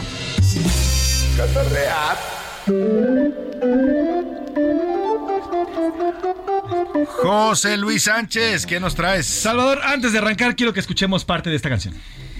Bueno, viejo, ey. ¡Gaturroña!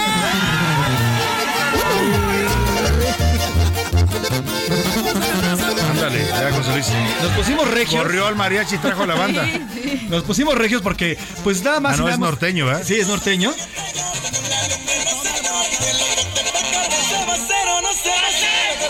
¿Se va a hacer o no se va a hacer ¿Se la va carnita hacer asada? o no se va a hacer la carnita asada? Le estoy poniendo esta canción Salvador Milka de todo el, el- todo el gran auditorio porque, bueno, pues por ahí dicen que lo que lo que lo que vieres, lo que a donde fueres haz lo que vieres. Y esto está ocurriendo nada más y nada menos en, que en la escuela secundaria número 11, Jaime Torres Bodet, que se ha convertido en tendencia debido a que eh, cambió uno de sus de sus talleres, no sé si se acuerdan que en las secundarias hay talleres electricidad, carpintería y demás este tipo Antes de había talleres. Antes había taquimecanografía. Taquimecanografía, bueno. Ya no, creo Mi que ya no mamá daba existe, ¿no? esa materia. Ah, ¿Tu mamá de esa materia? yo en la secundaria tuve, tuve taller de taquimecanografía. Fíjate. Pues, Y ahora- Gracias a eso aprendí a escribir en máquina y me ha servido en la vida. Sí, claro. ¿Y la taquigrafía? Y lo escribes muy bien. La taquigrafía nunca la pude aprender.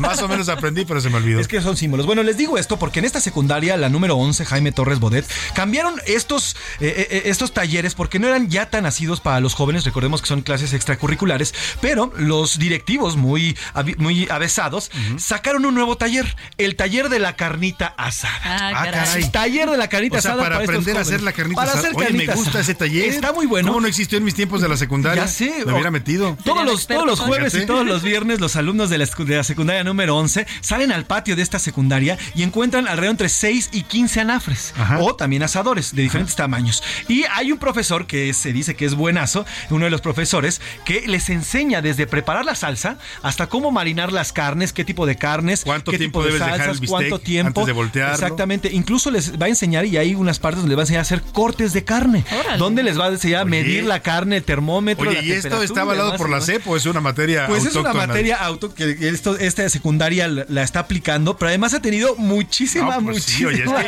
que, es que ya le hemos platicado en Monterrey, le mandamos un saludo a todos nuestros amigos que nos escuchan allá en el 99.7 de FM, el Heraldo Radio.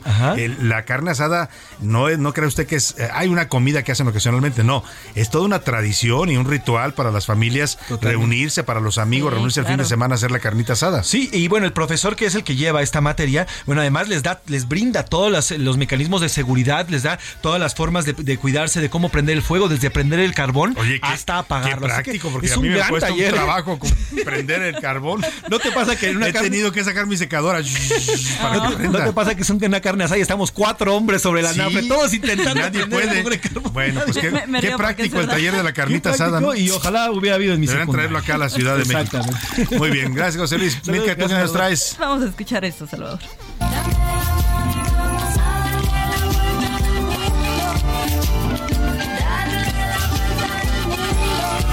Quieres darle la vuelta al mundo, Milka Ramírez? Pues yo no, pero el que le dio la vuelta al mundo fue el teléfono celular de una chica llamada Ruth, Ajá. que es española. Ella fue a un concierto de música electrónica que se llama Brunch en, Bra- Ah. en Madrid. Ajá. Entonces sale el concierto, todo bien, y se da cuenta que no trae el celular. Se Ah, lo caray. robaron. Ah, caray. Entonces. Pero si ni pasa en los conciertos. Casi no, casi no, casi Aquí en el no. foro solo, híjole. Oye, por Ay, cierto, son expertos, perdón ¿eh? que los Sí. interrumpa, en el concierto de Dua, Dua Lipa detuvieron un cuate que se robó más de 35 operan, celulares. hay bandas 35. organizadas que Sí, sí. en la salida del Foro Sol Sí, y le digo para cuando vaya usted a un concierto tenga mucho cuidado, cargue siempre su celular en la mano o en un lugar donde solamente usted lo pueda tener, porque si lo lleva en la bolsa, estas bandas se mezclan entre el público cuando van saliendo las filas y como es un lugar que tiene espacios tan reducidos, cuando usted sale de la banqueta todo el mundo se amontona, pues hay un tipo se le pega y en un empujón ya le, ya le sacó su celular de la bolsa. ¿Sí? A los delincuentes presumieron el modus operandi, subieron fotos de, de cómo, de lo bien que les fue, porque se llegan a robar hasta 100 celulares en un Sí, concierto, sí, ¿eh? una bandita. Y celulares buenos. Perdón, Milka, te interrumpí. Pues a esta chica le empezaron a llegar notificaciones a su, a su reloj este, inteligente de Ajá. la ubicación del teléfono y empezó a seguir y seguir el teléfono. dónde estaba. Est- Ajá, a ver dónde iba. Iba como primero donde ella vivía en Barcelona, pues ahí cerquita, en Madrid. O sea, ajá. empezó a seguirlo. De repente pierde la conexión. Le vuelve a llegar la conexión y el celular estaba en China. ¿Qué? Llegó a China. ¿Lo vendieron y se fue hasta China? pues se fue hasta China. Entonces dice la chica, bueno, pues ya el teléfono ha viajado más que yo. Lo único que les pido es, por favor, no entren a la galería. Nada más. Una- No vean mis fotos. No vean mis fijos. Qué, qué terrible. Y no las puede borrar a, a- de Sí, vía las puede remota. borrar para Las puede borrar de vía remota, pero ya creo que lo tomó Es con que más humor ahora, que ahora que se te pierda tu celular o te lo roben, es como Sí, que te no. roben casi, Parte de la vida. casi tu vida, ¿no? O Sí. sea, para mucha gente sí es así. Y las recomendaciones siempre es, Salvador, es si te roban el celular, no te preocupes por recuperarlo, borra toda la información que hay, Sí, sí, porque sí. más Ojo, allá de lo que puedas Porque hay gente aparato- que hace lo que hizo esta chica. Ella nada más quería saber dónde estaba, pero hay gente que va y se acerca a los lugares y trata de recuperarlo. Y en muchos casos son bandas criminales, ¿eh? O sea, no creo que se lo robó un muchachito que se le ocurrió. Son bandas organizadas Sí, y es claro. peligroso ir a tratar de recuperarlo uno por su propia cuenta. Y si está en México, pues miren, y se molesten en denunciar, porque va a tardar más en ir al Ministerio Público y presentar una denuncia a que realmente recuperen su teléfono. puede ir a otra zona del centro a buscar el celular. Pues sí, también lo puede encontrar, esa es otra vía, pues se vaya al eje central y ahí igual lo encuentra ahí en la plaza esta de la computación. y, Pero no, pero lo más, Sí, pero lo no, más seguro es que mejor elimine y No vayan, mejor, pues sí. mejor cuide sus cosas. Bueno, pues ahí está el cotorreo informativo, vámonos a otros temas importantes. A la una, con Salvador García Soto. Oiga, y ya viene la temporada de influenza con el invierno, llega también con el frío que ya empezó ahora en el otoño y bueno, próximamente en el invierno, pues se empieza a, pues a dar esta epidemia de, de influenza, ¿no? Ya incluso el virus este H, H1, H1N1, ¿no? Que, que nos afectó tanto a los mexicanos en 2009, pues ya es parte de los virus que circulan eh, normalmente entre nosotros. Y es importante que usted se vacune, si a usted la influencia le pega fuerte, pues vacúnese para evitar eh, que se pueda poner en grave, pero también sobre todo porque el riesgo de que se le mezcle la influenza con el COVID, ya lo han alertado las autoridades, pues también puede ser real. Entonces, le doy todos los datos sobre esta vacuna de la influenza que va a comenzar el próximo eh, eh, 3 de octubre. José Luis Sánchez, si me das la información, por favor. Es, es una vacuna, una vacuna que está eh, lanzando la Secretaría de Salud. Así es, se trata, Salvador. eh, a partir del 3 de octubre va a ser adultos mayores de 60 años. Van a hacer un esquema muy parecido con, el- con lo de, lo de el, el COVID, Salvador. Primero van con los niños menores y con los adultos mayores en este 3 de octubre. Y bueno, se va a terminar en marzo. Todo es todo el invierno prácticamente en esta, en esta jornada de vacunación que es importante, Salvador, porque puede Oye, mezclarse. ¿y por qué nada más 60? Ya sé que son los más vulnerables, pero ¿por qué no la ponen disponible para todo el mundo? Es que también nosotros queremos protegernos, aunque no tenga 60 años o 5, pues te quieres proteger. Pues Es- es- eh, bueno, esta es la gratuita, pues, ¿no? Sí. Eh, usted, si quiere, también se la puede poner en, en clínicas o en farmacias, en Sí, sí. hospitales privados también la, la ponen. Claro, ahí tiene un costo y no es barata, a veces cuesta 600, 700, ocho- 800 pesos. Eh, así fue anunciada hoy esta eh, campaña nacional de vacunación contra la influenza. Iniciaremos el próximo 3 de octubre la campaña estacional que se inicia todos los inviernos, todos los octubres. Tenemos una campaña de vacuna contra la influenza. Iniciaremos el 3 de octubre, termina el 31 de marzo. Recordar que es una campaña que va dirigida a los grupos de mayor riesgo, de mayor riesgo para complicaciones por influenza, principalmente son adultos. Pues ahí está, los grupos de influencia de, de riesgo a que se refería son 60 años y menores de ¿de cuántos años, José Luis? Son a partir de los menores de 5 años y también va a haber, va a haber esta, esta vacunación. Bueno, pues ahí está. Vámonos a la pausa. Vámonos con, música. Es mi- Manuel Mijares cantando Almohada de José José. Eso te adoro, eres en mi vida todo mi tesoro. A veces regreso borracho de angustia, te lleno besos y caricias mustias, pero estás dormida, no sientes caricias. Heraldo Radio, la H se lee, se comparte, se ve y ahora también se escucha.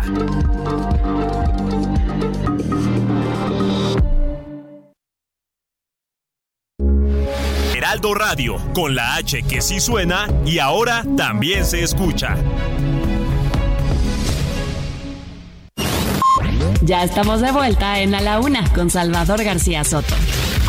Tu compañía diaria al mediodía.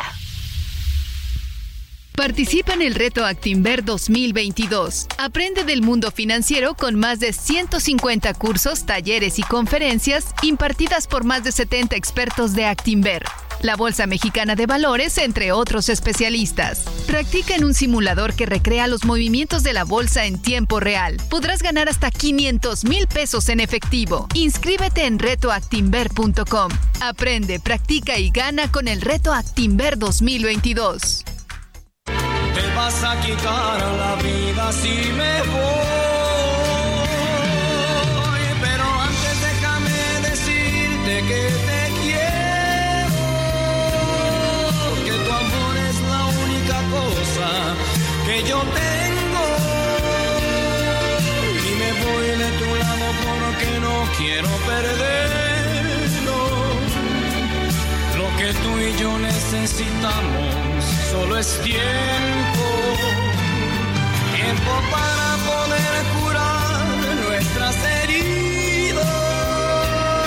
Tiempo para de nuevo nuestras vidas. Tiempo para saber si tú me necesitas. Tiempo para saber si me quieres. No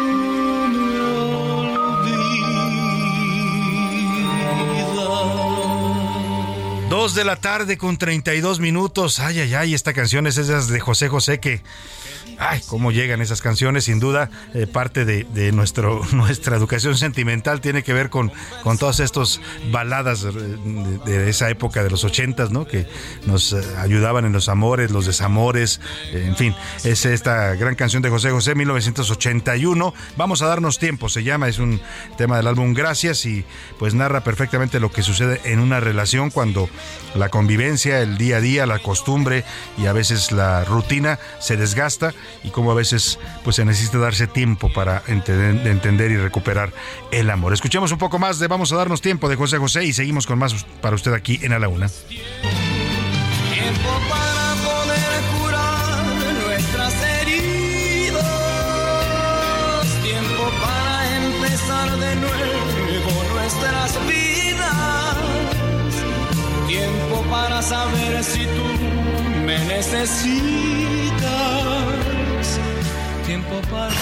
A la una, con Salvador García Soto. El ojo público. En A la Una tenemos la visión de los temas que te interesan en voz de personajes de la academia, la política y la sociedad. Hoy escuchamos a Maite Azuela en Romper la Confusión. El ojo público. Buenas tardes, Salvador, con el gusto de saludarte a ti y al auditorio. Se cumple el octavo año de la desaparición de los normalistas de Ayotzinapa y pues esperaría que conforme el tiempo avanza la justicia pudiera materializarse. Sin embargo, parece no haber suficiente voluntad por parte de las autoridades responsables de esclarecer este crimen atroz, pero sobre todo no ha habido suficiente disposición ni del gobierno de Peña Nieto ni del el gobierno de Andrés Manuel López Obrador para presentar un diagnóstico que rebase las verdades simuladas y que dé por terminadas las protecciones desde la Fiscalía General de la República a la participación de distintas instancias municipales, locales y federales, incluidas las Fuerzas Armadas, que deberían ser investigadas. El fin de semana antes de que se llevara a cabo la marcha de los padres de los estudiantes, se dieron a conocer filtraciones de mensajes que estaban testados en el informe que presentó hace casi un mes Alejandro Encinas. No podemos negar lo reveladores que resultan estos intercambios de información entre delincuentes militares y autoridades locales, municipales y federales. Las reacciones en las redes sociales brincaron disparadas para agredir a la mensajera Penila y Ramírez, articulista del periódico Reforma. Ha sido muy reveladora la postura de quienes defienden el proyecto oficialista porque muestran profunda indignidad por las filtraciones y están completamente silenciados ante la evidente opacidad que el actual y el anterior gobierno han guardado frente a este caso. Amanecimos ayer con la noticia de uno de los abogados de los normalistas, Vidulfo Rosales, que asegura que hay presión de la Sedena para que se retiren las denuncias contra los militares implicados e incluso anunció que un juez autorizó la liberación por falta de pruebas. Justamente en el momento en el que Andrés Manuel López Obrador y sus aliados políticos han encumbrado a la institución castrense, no solo como la garante de la seguridad pública para los próximos años, sino como la principal agencia de administración de los recursos de todas las mexicanas y mexicanos. Independientemente del debate de que las filtraciones puedan generar un posible efecto revictimizante, resulta muy desconcertante ver cómo este gobierno y sus simpatizantes defienden la extensión de la presencia del ejército en las calles. Ese ejército, como bien lo muestran los mensajes contenidos en el informe del subsecretario Encinas, fue partícipe de la desaparición de los muchachos con métodos crueles y perversos. Se propone una consulta para que la ciudadanía decida si quiere que los soldados permanezcan en las calles. Esta consulta sería inconstitucional porque los asuntos de seguridad no pueden ser sometidos a consulta y además resulta indignante, por decirlo menos, porque esos recursos que se destinarían a la consulta son recursos que deberían usarse en las necesidades básicas de la población. Salvador, nos escuchamos el próximo martes.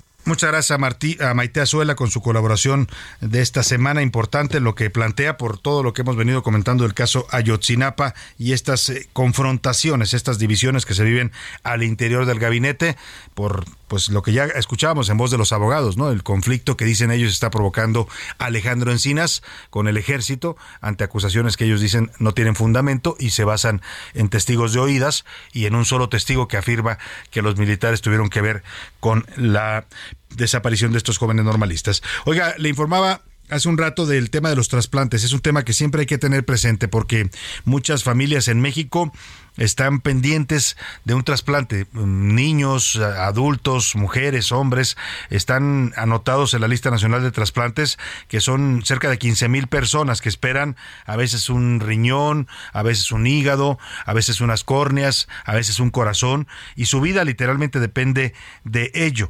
La forma más sencilla y útil de ayudar en, esta, en este tema es convertirse en donante.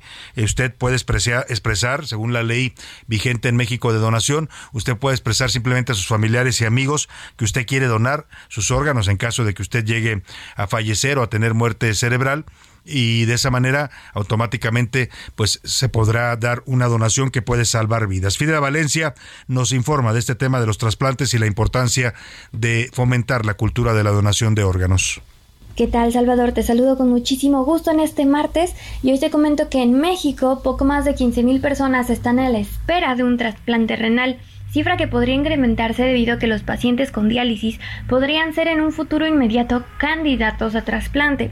El secretario de Salud, Jorge Alcocer Varela, señaló que la tasa nacional de donación en el caso de muerte cerebral es de 4.5 por cada millón de habitantes.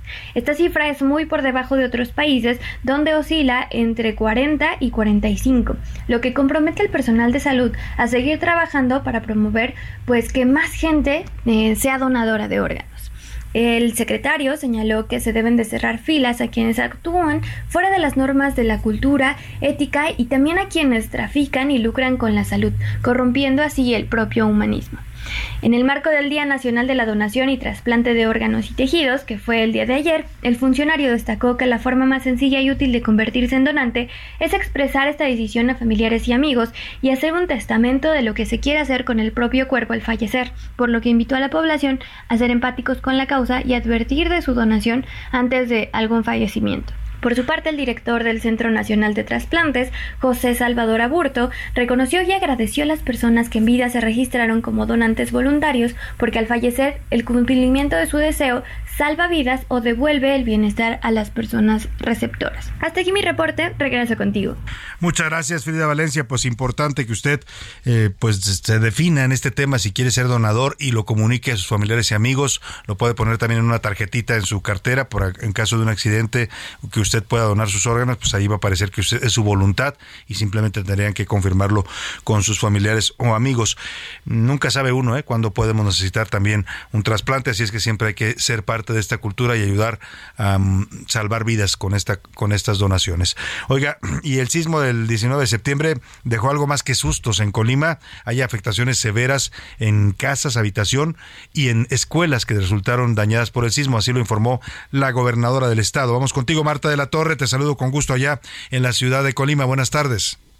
Así es, Salvador, ¿qué tal? Buenas tardes. Pues un total de 7.007 casas afectadas dejó el sismo de 7.7 grados de magnitud que se registró el lunes 19 de septiembre, de acuerdo con la actualización del balance de afectaciones aquí en Colima. El día de ayer, la gobernadora Indira Vizcaíno Silva, junto con todo su gabinete estatal, pues dieron a conocer que de estas viviendas, el municipio con más afectación fue Tecomán, con más de 2.000 viviendas, seguido de Manzanillo, con 1.905 así como Armaría con 1.136. Asimismo, la Secretaría de Infraestructura y Desarrollo Urbano informó que se tienen reportadas siete viviendas, las más dañadas que registraron incendios durante el sismo, mismas que están siendo atendidas de manera urgente por instrucción de la gobernadora Indira Vizcaíno. También la funcionaria informó que hay daños en diversas carreteras del estado, como es la carretera Villa de Álvarez Minatitlán en el kilómetro 34, que registra un daño severo debido a un desgaje del cerro el año pasado por las lluvias que pues dejó prácticamente inservible esta vía ya con el sismo. Hasta aquí la información desde Colima. Muchas gracias Marta de la Torre, pues ahí están los daños en Colima por el sismo, esperemos que las autoridades pues pronto también intervengan, tendrá que haber recursos federales para apoyar a estas escuelas y a estas familias afectadas. Oiga, vamos rápidamente a información de último momento. Último minuto en A la Una, con Salvador García Soto. José Luis Sánchez, ¿qué nos tienes de último minuto? Dos notas, Salvador, importantes. La primera de ellas, el juez federal Adriano Velo ya autorizó que el gobierno federal reinicie las obras del tramo 5 norte. Este es el tramo que va de Cancún a Playa del Carmen y bueno, elimina esta suspensión. Del tramo 5 norte del tren Maya. Del tren Maya, correcto. Eh, y bueno, pues eh, se continuarán estas obras y esto luego de que se eh, presentara la manifestación de impacto ambiental presentada por el Fonatur y por la Semarnat, así que ya está y se reinicia, por lo que todo el tramo 5, tanto sur y norte, ya se está este, haciendo. Y hoy se publica algo sobre el costo de las vías en el tren Maya, lo consigna el diario Reforma, dice que se ha incrementado el costo de estas vías que ya van avanzando, ya se ve prácticamente partida en dos la selva eh, en el tramo que atraviesa esta obra y es lamentable porque esto va a generar pues muchas afectaciones, como han dicho los ambientalistas. Imagínense usted los animales, que la fauna silvestre que habita en esta zona, en esta zona selvática, pues le están poniendo literalmente una barrera y habrá que ver qué cantidad de animales mueren ahí aplastados por el tren o eh, es parte del drama que se está provocando con esta decisión de construir por la selva. Así es, este costo que decía Salvador es, bueno, va a pasar de 25.849 millones a ya 100.5 millones de pesos masiva. El costo, de, las vías. de las vías que tú estás Nada más de las vías, ¿no? Nada más de las vías. Todo lo demás. Bueno, muchas gracias, José Luis. Vamos a hacer contacto esta tarde y le agradezco mucho que nos tome esta llamada con el eh, coordinador de Morena en la Cámara de Diputados, el señor Ignacio Mier. Ayer eh, le respondió fuerte al eh, diputado Santiago Krill, presidente de la Cámara de Diputados, con esta aseveración que hacía sobre la consulta popular que convocó el presidente. Ahora dicen que no es consulta popular, que va a ser un ejercicio eh, de, de, una especie de encuesta para preguntar a los mexicanos qué piensan de la participación del ejército en seguridad, del desempeño de la Guardia Nacional.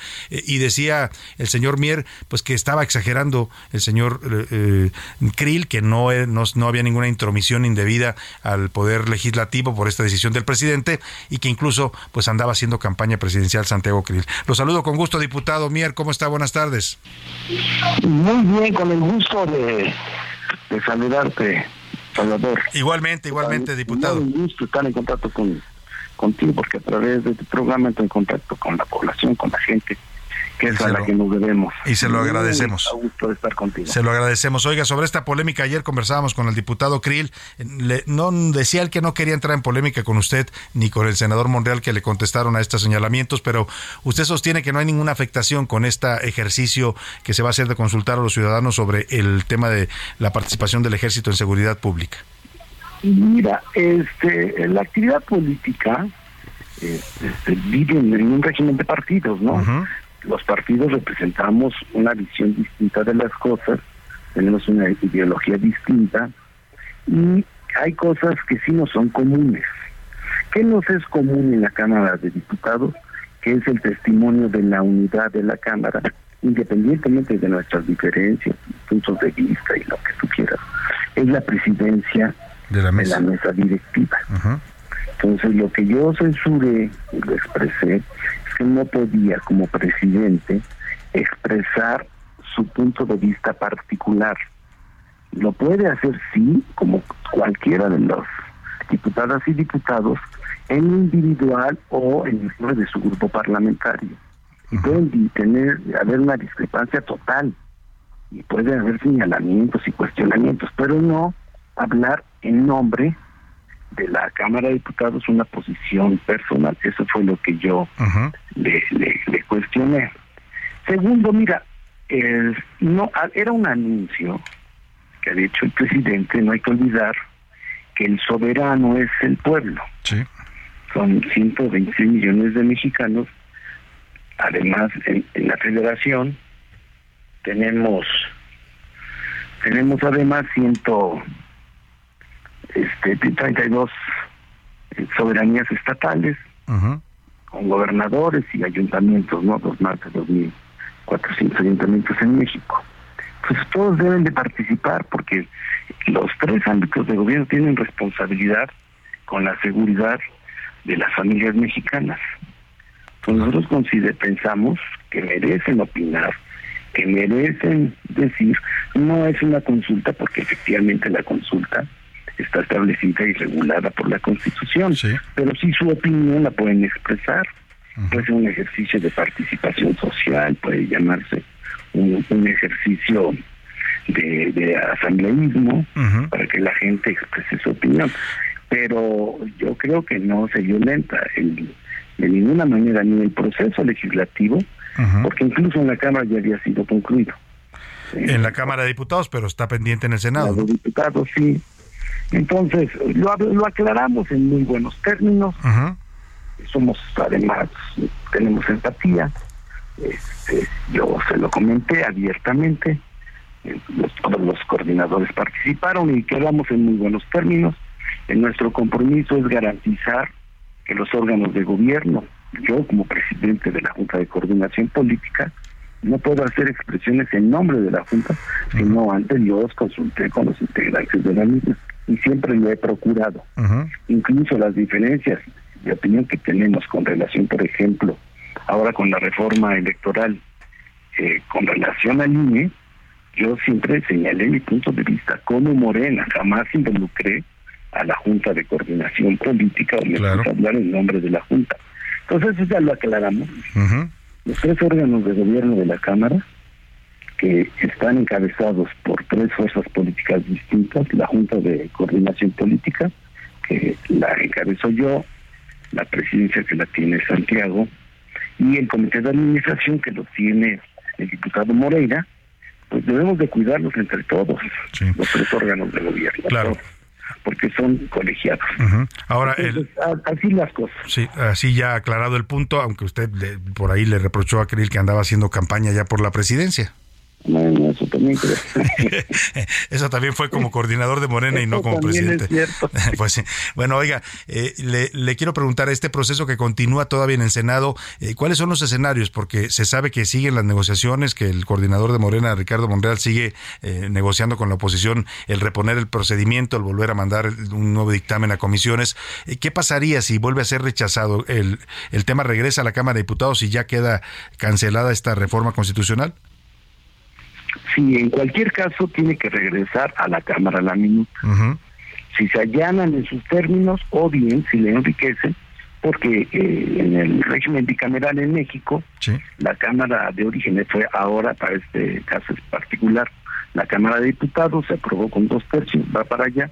Si ellos consideran que se puede enriquecer con el propósito de que puedan sumarse con su voto senadores y le, con ello lograr la mayoría calificada, se regresa a la minuta mo- mo- modificada y nosotros nos vamos a allanar a las modificaciones que haga el Senado para que de esa manera pueda continuar el proceso turnándola a los estados. Claro. Y, Si la votaran en contra, regresa y se archiva.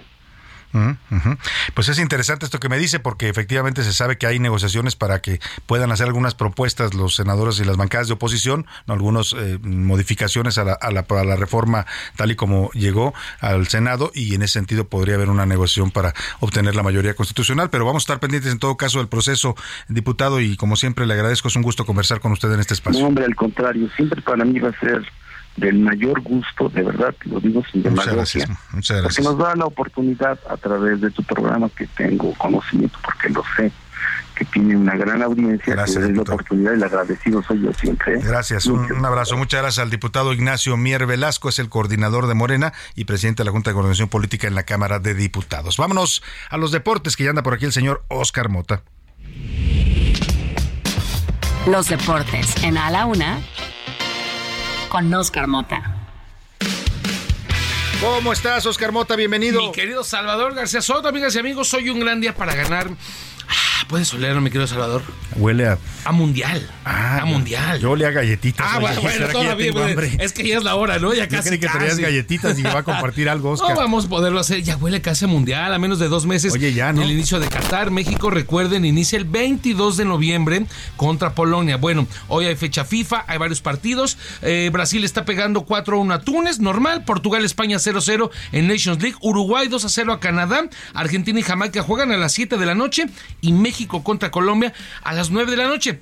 Tres partidos y a como Dios nos quiera agarrar Ya. confesados. O sea, ya no habrá más ensayos. Colombia, Irak y el equipo de Suecia son los que vienen contra, contra México. Entonces, pues hay que ver, hay que esperar de llegar pues ya con lo que haya y de la mejor manera. De aquí me tengo que ir rápidamente a la NFL, querido Salvador, porque Hay varios temas importantes. Ayer ganan los vaqueros de Dallas su segundo partido con Mariscal de Campo suplente. Bueno, los vaqueros de Dallas casi aventaron un anuncio de decir: hey, ¿quién quiere lanzar un balón? Véngase conmigo. Apliqué, el primero que levante la mano. Apliqué, pero eran de 1 a 3 de la tarde. Entonces tenía que venir aquí, obviamente. Está Cooper Rush y es su segundo triunfo de Dallas Cowboys. Y el fin de semana quería platicar esto contigo, querido Salvador, porque gana el equipo de Miami, el equipo de Buffalo. Pero además de la sorpresa como tal del equipo, hay una jugada increíble, increíble en 30 años de que he visto NFL nunca había visto algo igual. Viene una patada de despeje y entonces resulta que el pateador choca el balón con las nachas de su propio compañero. O sea, ah, su, compañero le bloqueó la patada, fue un llamado safety, dos puntos. Entonces, pues ya es una jugada histórica en la NFL, ¿no? El, bloqueo con las nachas. Pero no le dio la patada al compañero. Uh, pues estuvo a nada, ¿eh? O sea, pero de todos modos, darle con el balón inflado a esa pues presión, si es como, oye, no me ayudes. Por último, no lo habíamos platicado el día de ayer, pero es muy importante. El récord de Eliud Kipchoge, nuevo récord en la maratón, en la maratón de Berlín, cuarto triunfo, ahora con récord de dos horas, un minuto, nueve segundos. Le bajó 30 segundos a su propio récord. Impactante, además le saca 5 minutos al segundo lugar. ¿Es correcto? O sea, Kipchoge tiene 38 años ya, Oscar, pero sigue convertido en, yo creo que el mejor corredor hoy de, la actualidad, ¿no? 10 años corriendo ya la prueba, él era corredor de fondo de 5 mil metros, tiene 10 años corriendo los maratones, gana, ha ganado 15 de sus últimas 17 pruebas de maratón y entre ellas un par de pruebas no oficiales, oficiales, perdón, una de ellas la que bajó el récord de dos horas, pero ayudada con, con gacelas y la tecnología. Así es y declara Kipchoge, dice, yo creo que sí podemos bajarle a las dos de manera Bajar oficial. de dos horas un maratón sería algo histórico. Ya, ya, ya es histórico, Kipchoge. A ver si nos preparas un reportaje sobre este personaje, porque es bastante interesante, ¿no? Un joven que sale, un niño de la marginación en Kenia. Sí. Y hoy es eh, reconocido en todo el mundo, pero además también hace una labor social en su país. Y un detalle también bien importante que a lo mejor mucha gente no lo había visto. Eh, los corredores muchas veces tienen a sus propios aguadores, porque, pues en la confianza de, todo el tema con, con de la maratón de la prueba, pues no puedes aceptar cualquier cosa de todos. Tiene su propio aguador llamado Klaus, que los 42 kilómetros, él obviamente va en bici, pero entonces cada, no sé, cada dos kilómetros va y le da su agua a Kipchoge, se adelanta y luego ahí eh, en lo que este, lo, lo, alcanza y le termina dando. Entonces son temas interesantes que luego llega a salir con el Kipchoge. Muchas gracias, Oscar Mota. Hoy un gran día para ganar. Bueno, pues nos vamos a despedir de usted temprano, pero tenemos más información de último momento. ¿Tienes algo importante, José Luis? Salvador, hay una investigación del Instituto Nacional de Historia por una presunta quema de una acuarela de Frida Kahlo. Esto había ocurrido en Estados Unidos en un evento de un empresario famoso, un empresario multimillonario, que la captó en digital para distribuir 30 copias en FTS, pero destruyó la copia física. Se llama. quemó un cuadro de Frida Kahlo. Exactamente. Es un, es un dibujo que se llama Fantasmones Siniestros de Frida Kahlo. Y hay una investigación del instituto, pero hizo un evento, te digo, esta imagen la convirtió en digital, hizo 30 copias con certificado y la original impresa, la táctica, la, la, que ella hizo, Frida Kahlo, la destruyó encima de un martini, la quemó literalmente. ¿Y grabó el video? Y grabó el video y ya hay una investigación al respecto. No se sabe todavía si es la original o no, pero ya hay una investigación parte del Lima y del Instituto ¿Sabes cuánto valía ese dibujo de Frida Kahlo? 10 millones de dólares estaba evaluado. Uy. Ay, no Bueno, pues hay el ricos excéntricos. Vamos a ver si no se metió en un tema legal también, porque ya está investigando el INA en México. Nos queda más que despedirnos de usted, agradecerle a nombre de todo este equipo que nos haya acompañado. Lo dejo con Adriana Delgado y el dedo en la llaga. Y ya sabe, todo este equipo lo esperamos mañana a la una. Que pase una excelente tarde. Provecho. Hasta mañana. Por hoy termina a la una con Salvador García Soto. El espacio que te escucha, acompaña e informa. A la una. Con Salvador García Soto.